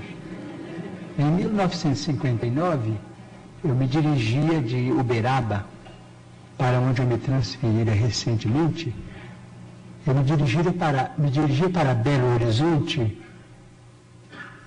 junto da qual está Pedro Leopoldo, a terra onde nasci na né, presente reencarnação. E então o avião decolou de Uberaba e fez uma breve parada na cidade de Araxá. Depois, o avião decolou de novo, e depois de uns dez minutos, o avião começou a, a se inclinar para um lado, para outro, às vezes fazia assim uma pirueta, e o pessoal começou todo a gritar e a pedir a Deus, pedir socorro, e eu estou ali acompanhando. Veio o comandante do avião e disse que não nos impressionássemos, que era um fenômeno chamado vento de cauda e que apenas chegaríamos um pouco mais depressa. Mas algumas pessoas di, di, di, disseram mais depressa no outro mundo. Comecei também a me impressionar, porque eu não sei qual é o nome técnico da evolução que o aparelho fazia. Uma pessoa entendida em aeronáutica saberá descrever o caso, dizendo os nomes em que um avião roda de cabeça para baixo, e nós íamos e muita gente começou a vomitar e a gritar, a apertar o cinto. Aqueles amigos começaram a orar, senhoras começaram a fazer o terço, eu com muito respeito, mas quando vi aquela atmosfera eu comecei a gritar também. Eu falei assim, bem, todo mundo está gritando, eu também vou gritar, porque isso é a hora da morte. Então comecei a gritar, valei-me, meu Deus. Comecei a pedir socorro, a misericórdia de Deus, mas com fé, com escândalo, não é? Mas com fé. Então nisso, peço até permissão para dizer que alguém disse assim a um sacerdote católico que estava não muito longe de mim. Alguém disse assim, o Chico Xavier está ali, ele é médio e é espírita. E esse sacerdote, com muita bondade, disse, não, mas eu sei que o Chico tem pedido orações em, em muitos documentos, e o Chico está orando conosco no texto, assim, graças a Deus, Padre, eu também estou orando mas comecei a gritar, valei-me, meu Deus. Então aí entra o espírito de Emmanuel. Parece que é uma coisa. Entrou no avião? É, parece uma, uma coisa de anedota, né? uma coisa de, de fantástico, mas é a verdade. Ele entrou no avião. Como mas vocês viram o espírito lá. entrar?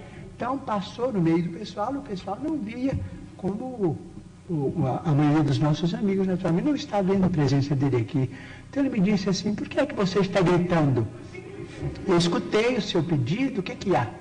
Porque aquilo já tinha mais ou menos 20 minutos, né? Eu falei assim, bem, o senhor não acha que estamos em perigo de vida? Eu falei assim, está, estão, e o que, que há com isso? Não tem muita gente em perigo de vida. Vocês não são privilegiados, né? Eu falei assim, tá bem, se estamos em perigo de vida, eu vou gritar. E continuei continuei a gritar e falei, socorro, meu Deus! E o povo todo gritando socorro. Então, ele me disse, você não acha melhor calar, parar com isso? Dar testemunho da sua fé, da sua confiança na imortalidade? Eu disse, ah, mas e a morte?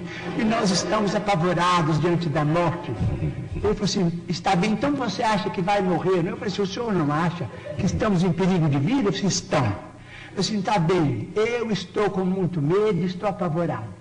Como todo mundo, eu estou partilhando, eu também sou uma pessoa humana. Eu estou com medo também desta hora de morrer nesse desastre. Eu assim, está bem, então morra com educação. Cala a boca e morra com educação para não afligir a cabeça dos outros com seus gritos. Morra com fé em Deus. Muito bem. Assim, ah, eu quero só saber como é que a gente pode morrer com educação. O Chico, então logo foi anunciada, anunciada a sua presença aqui no Pinga Fogo, eu recebi em minha casa a visita de um senhor de nacionalidade alemã, cujo nome eu peço licença aqui para não declinar. Um senhor já entrado em anos, levava ele um pequeno bilhete a você, em que dizia da sua situação difícil no, no, no setor financeiro, e junto ao bilhete, anexo ao bilhete, estava um volante do teste 52 da Loteria Federal. Disse que havia recebido uma inspiração e estava quase que certo que se marcasse aquele teste, tinha chegado a vez dele sair do buraco. Eu não vou pedir a você que faça isso aqui. Vou entregar em suas mãos o bilhete e o, e o volante. Se você quiser remeter diretamente a quem lhe faz a pergunta e o pedido, é assunto seu. É, ele se referia à loteria É, ele disse, federal é, ou esportiva? Esportiva, perdão. A loteria É, esportiva. loteria esportiva. Ele disse que havia tido uma intuição. Se você marcasse, não dava no bico. Ah, eu só posso dizer que tenho tido a minha vida quase que toda voltada para o mundo espiritual. Mas quero dizer também que eu sou brasileiro e adoro Pelé. É. E se eu puder ganhar uma loteria esportiva, eu vou ficar muito feliz. Você não vai marcar por aqui, né? Tá muito bem, Chico. Chico, tem aqui uma pergunta de Dona Maria Lúcia Silva Gomes, Avenida Tucuruvi, 763. Pergunta como se explica o homossexualismo e a perturbação no comportamento sexual à luz da doutrina espírita. Temos tido alguns entendimentos com espíritos amigos e notadamente com Emmanuel a esse respeito. O homossexualismo, tanto quanto a bissexualidade, o bissexualismo, como, tanto como a sexualidade, são condições da alma humana, são, não devem ser interpretados como fenômenos espantosos, como fenômenos atacáveis pelo ridículo da humanidade. Tanto quanto acontece com a maioria que desfruta de uma sexualidade dita normal, aqueles que são portadores de sentimentos de homossexualidade ou bissexualidade são dignos do nosso maior respeito. E acreditamos que o comportamento sexual na humanidade sofrerá de futuro revisões muito grandes, porque nós vamos catalogar, do ponto de vista de ciência, todos aqueles que podem cooperar na procriação e todos aqueles que estão numa condição de esterilidade. A criatura humana não é só chamada à fecundidade física, mas também à fecundidade espiritual. Quando geramos filhos através da sexualidade dita normal, somos chamados também à fecundidade espiritual, transmitindo aos nossos filhos os valores do espírito de que sejamos portadores. Não nos referimos aqui aos problemas do desequilíbrio, nem aos problemas da chamada viciação nas relações humanas. Estamos nos referindo a condições da personalidade humana reencarnada, vamos dizer, muitas vezes portadora de conflitos que dizem respeito, seja a sua condição de alma em prova ou a sua condição de criatura em tarefa específica.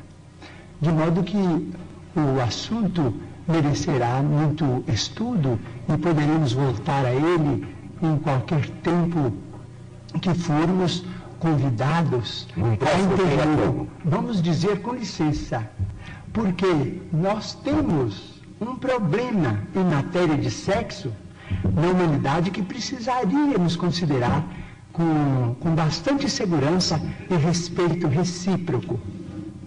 Vamos dizer se as potências do homem na visão, na audição, nos recursos imensos do cérebro, vamos dizer, nos recursos gustativos, nas mãos, na tactilidade com que as mãos executam trabalhos manuais, nos pés, se todas essas potências foram dadas ao homem para a educação, para o rendimento no bem, isto é, potências consagradas ao bem e à luz, em nome de Deus, seria o sexo, em suas várias manifestações, sentenciado às trevas? Chico, Dona Ida, Dona Ida Jorrade, da rua Major Diogo 699. Pergunta muito triste. Diz ela, perdi um filho há um ano, choro muito. Quero saber se as minhas lágrimas estão prejudicando meu filho. Quando as lágrimas nascem do nosso reconhecimento a Deus pelos benefícios que recebemos, quando as lágrimas refletem a nossa saudade tocada de esperança, os nossos amigos desencarnados nos dizem que as lágrimas fazem a eles muito bem, porque elas são, são luzes no caminho daqueles que são lembrados com imenso carinho.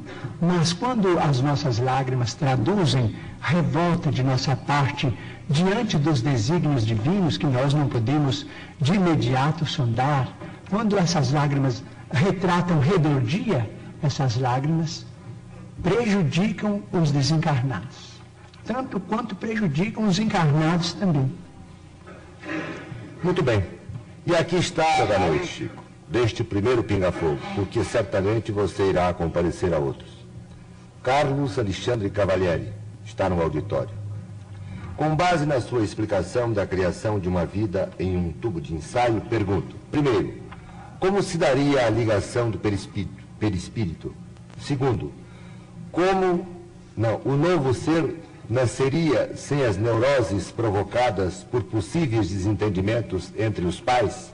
E terceiro, como se manifestaria o amor maternal e filial se esse se, se esse se inicia normalmente na fase uterina? Os espíritos amigos nos dizem que o problema, por exemplo, do complexo de Édipo e as derivações dele que nós chamamos de complexo de Eletra, esses complexos que foram inicialmente estudados por Freud e que hoje são desenvolvidos por uma de brilhante de cientistas da psiquiatria e da análise, esses fenômenos podem ser perfeitamente uh, podem ser perfeitamente estudados com muita segurança e com muito êxito à luz da reencarnação. E nós vamos compreender que precisamos hoje da psiquiatria e da análise, porque as nossas ligações afetivas na Terra quase que até agora têm sido filiadas a um amor muito selvagem. Nós nos queremos uns aos outros dentro da, da, vamos dizer, nas teias da consanguinidade ou nas teias da afetividade, com um espírito de egoísmo que vai ah, ao superlativo da absorção, de modo que a psiquiatria e a análise vão nos ajudar no mundo em nome da providência divina a nos estudarmos e a estudar estes vínculos para depois voltarmos a estes mesmos vínculos com um amor mais educado. Então, se formos dignos de receber o tubo de ensaio como sendo um claustro materno estruturado pela ciência, vamos esperar que no, no tubo de ensaio a reencarnação se faça com muito mais facilidade para as garantias de saúde do espírito reencarnante, porque nós, como espíritos reencarnantes na Terra, estaremos libertos de muitos traumas que acontecem na, em nossa condição de vida embrionária, quando na companhia mais íntima de nossas mãezinhas sobre a terra, mas a vinculação do amor, esta não terminará nunca, porque o amor é presença de Deus. E o amor continuará a nos unir uns aos outros para sempre. E nos amaremos cada vez mais. Agora, vamos educar o amor, porque não temos sabido amar uns aos outros conforme Jesus nos amou. Ô Chico, pois não, professor? Isso é normal. Não, assim não foi abordado no programa hoje. Rapidamente. O senhor acha que os espíritos que se manifestam nos terreiros de Umbanda, dizendo-se guias de cura, pretos velhos, índios, caboclos, são espíritos evoluídos na luz? Como explica as curas conseguidas por muita gente conhecida em terreiros? Será que o mal pode apresentar-se através do bem ou então tomando a sua forma? Nós respeitamos a religião de Umbanda como devemos respeitar todas as religiões, a noite avança e o programa continua e nós estamos eh, preocupados com o tempo que estamos roubando à TV Tupi e aos nossos amigos do auditório. Mas vamos recorrer ao, ao caso das leis kármicas.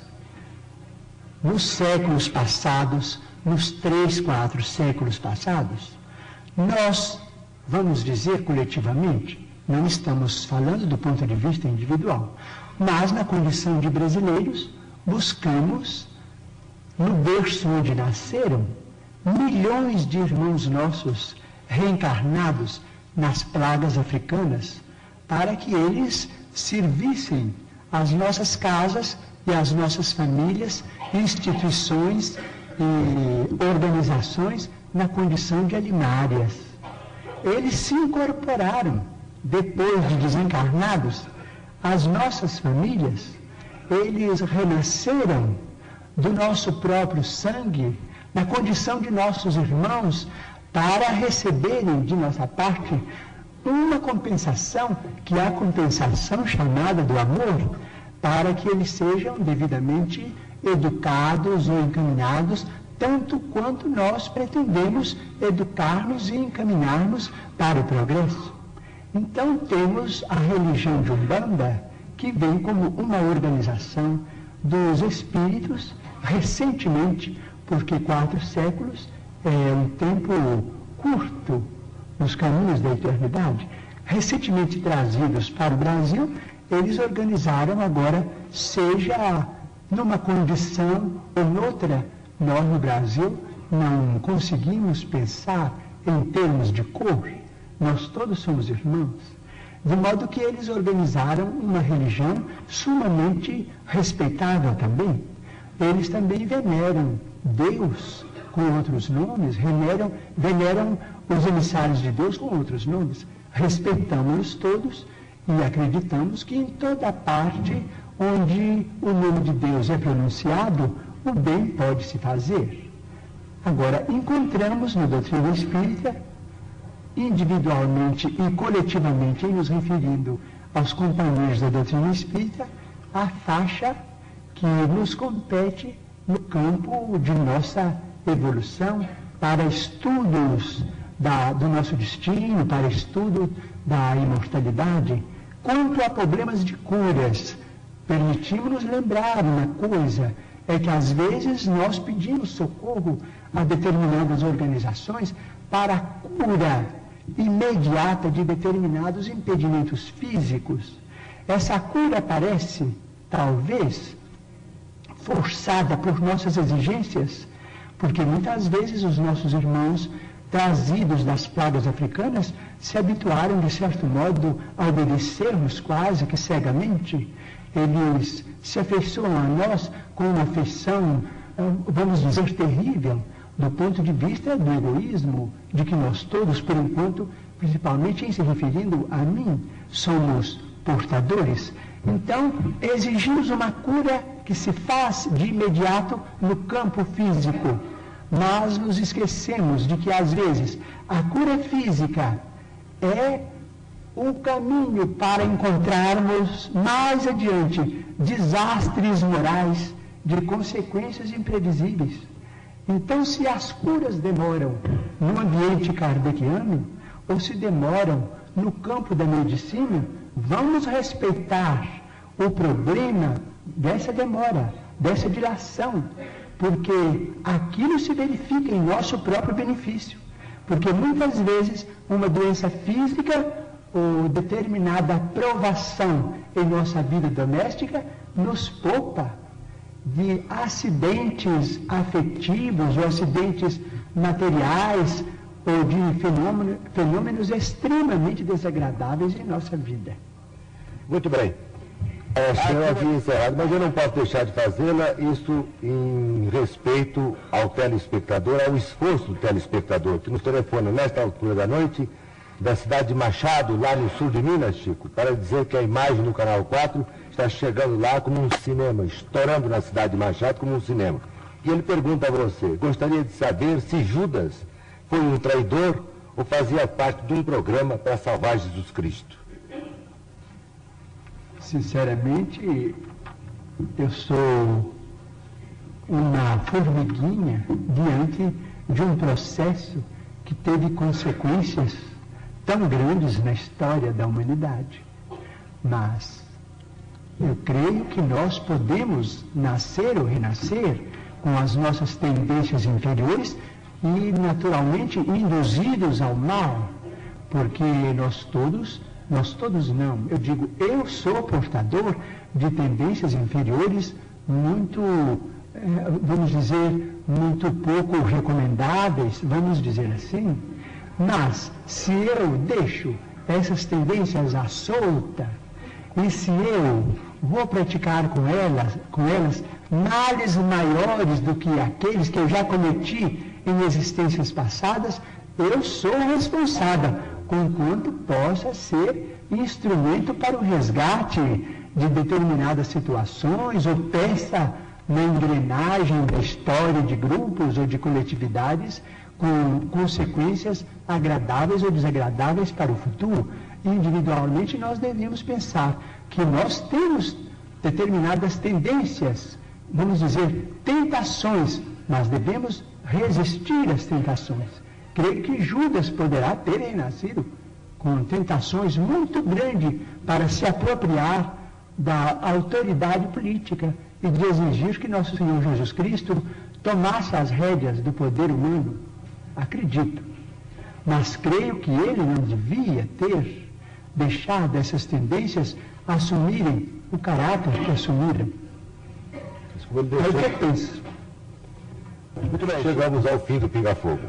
E aqui está o meu pedido, que tenho certeza é o pedido de todas as pessoas que lotam este auditório e dos milhares e milhares de telespectadores que até a esta altura da noite nos honram com sua audiência. Nós queríamos que, ao encerrar este Pinga Fogo, o mais longo desta série, duas horas e 45 minutos. E tenho certeza, o melhor de todos eles no sentido de audiência e também daquilo que você pudesse transmitir como mensagem aos que nos assistiram e nos ouviram, eu peço a você que tente psicografar uma mensagem dos seus guias. Seria possível? Vamos tentar.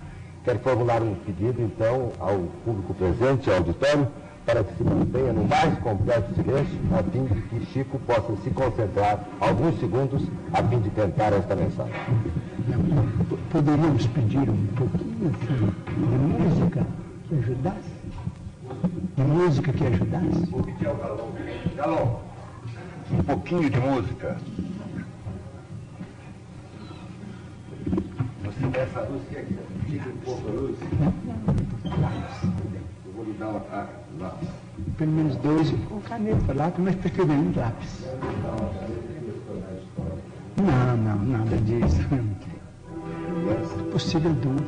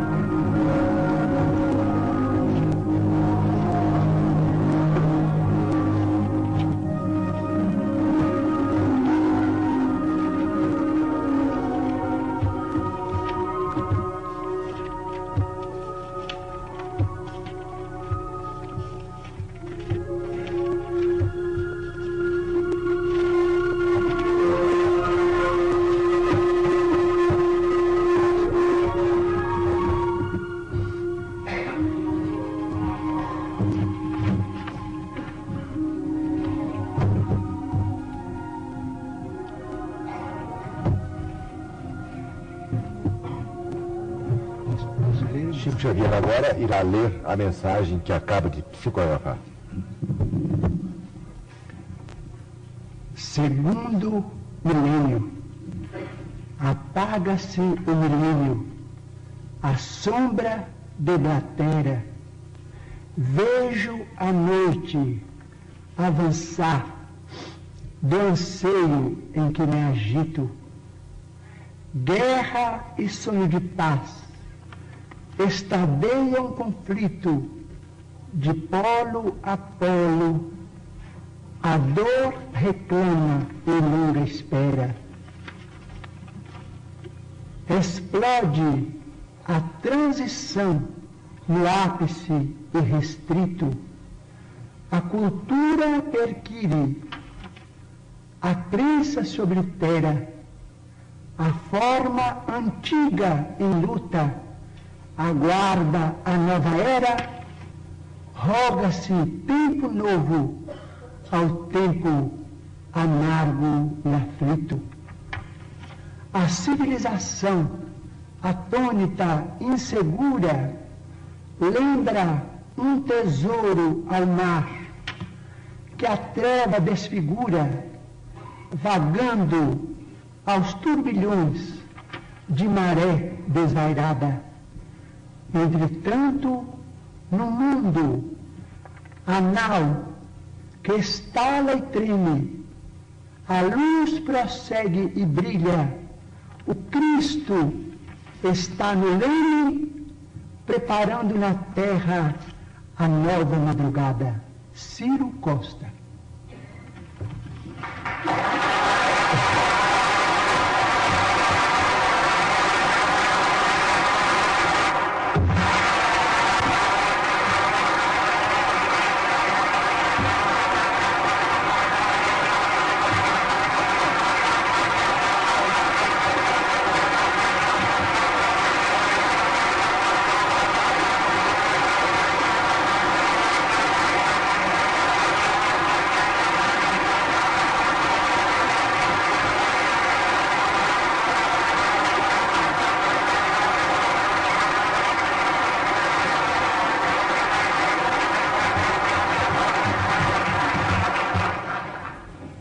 Chico Xavier, em nome de toda a equipe do Pinga Fogo, de todos os altos dirigentes associados, de toda essa gente que acaba de aplaudir de pé aqui no auditório do Sumaré e de todos os telespectadores que esta noite nos prestigiaram com sua audiência, os nossos melhores agradecimentos pela sua presença em nosso programa. Volte a Uberaba, a sua querida Uberaba, levando com a sua humildade a certeza de que você realizou esta noite um extraordinário pinga-fogo. Muito obrigado, Chico Xavier. São seus os instantes finais para o seu boa noite aos telespectadores. Nós é que estamos muito agradecidos. Esta reunião nos levou tão longe e nós pedimos licença para agradecer. Às vezes, nós não queremos chorar e estamos educados para evitar isso. Mas a nossa emoção é tão grande com este contato que nós nos lembramos de quando a mediunidade começou em nossa vida quando tínhamos quatro para cinco anos de idade e conversávamos com o espírito de minha mãe. Agradeço então a todos os nossos amigos de São Paulo. Agradeço à TV Tupi, ao Canal 4, aos queridos amigos do auditório, a todos os nossos companheiros que nos honraram com a sua atenção em seus lares ou em cidades distantes. Agradeço aos nossos entrevistadores que foram tão generosos com a doutrina espírita em nossa presença, formulando perguntas tão respeitosas para com as nossas ideias. Agradecemos a todos, na pessoa do nosso querido diretor, senhor Dr. Almir Guimarães. Nós pedimos ainda permissão para agradecer daqui, de tão longe, a terra generosa da cidade de Uberaba, aquela comunidade amiga que nos recebeu há quase 13 anos consecutivos, que nos abraçou e que nos abençoa maternalmente como um filho entre os seus filhos. Devo a Uberaba aquilo que nunca resgatarei, por mais trabalho dentro da minha existência, devo carinho, amor, consideração e respeito. E isso faz a nossa alegria de trabalhar e de viver. Mas, em homenagem a todas as mães presentes, e esquecendo o problema das nossas vinculações estudadas pela ciência, desejando de todo o coração homenagear aquela que me deu a vida, na presença de todas aquelas mães, porque nós todos temos ou tivemos mães adoráveis, maravilhosas, em homenagem a todas elas, nossas mães e as nossas irmãs que são mães, já que não sei agradecer a São Paulo o que eu passo a dever, e já que não sei agradecer a Uberaba o que eu devo, eu peço permissão para repetir neste recinto do qual recebemos tantas mensagens de cultura, de consolação, de bondade, de otimismo, através dos canais da televisão, através da imagem do som transmitidos a longas distâncias. Peço permissão para condensar o meu agradecimento recitando a oração que ela orava comigo em espírito quando eu tinha quatro para cinco anos de idade.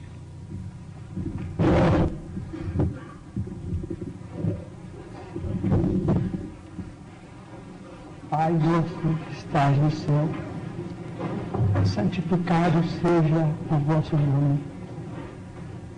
Venha a nós o vosso reino, seja feito, Senhor, a vossa vontade, assim na terra como nos céus. O pão nosso de cada dia, dá-nos hoje, Senhor. Perdoai as nossas dívidas, assim como perdoamos aos nossos devedores. Não nos deixeis, Senhor, cair em tentação, mas livrai-nos do mal, porque é vosso sim o poder, a majestade, a glória, o amor e a bênção para sempre assim seja. Muito obrigado. Mais uma vez, telespectador, quero apresentar a você, que nos honrou com sua audiência até esta altura da noite, os nossos melhores agradecimentos. A este auditório seleto que aqui comparece e que nos prestigiou também grandemente, os nossos melhores agradecimentos. E que compareçam mais vezes ao Pinga Fogo quando aqui comparecer um entrevistado da altura de Chico Xavier. Quero agradecer particularmente aos meus bons amigos João Escatimburgo e Herculano de Freitas, Herculano Pires, perdão, que não pertencem à equipe do Pinga Fogo. Comparecem hoje com os nossos convidados especiais, atendendo prontamente ao nosso convite. Ao Reale, ao Saulo e a Eli, dispenso agradecimentos porque eles pertencem efetivamente à, à equipe. Mais uma vez, lembro também ao telespectador que Tratado Geral do Brasil, do meu bom amigo João Escatimburgo, está em todas as bancas, em todas as livrarias. É um livro estupendo. Estudo de problemas brasileiros, moral e cívica, para uso nos cursos superiores, de acordo com o programa oficial. Este é o meu agradecimento à sua presença, Escatimburgo. Muito obrigado. Muito obrigado a todos e até terça-feira próxima.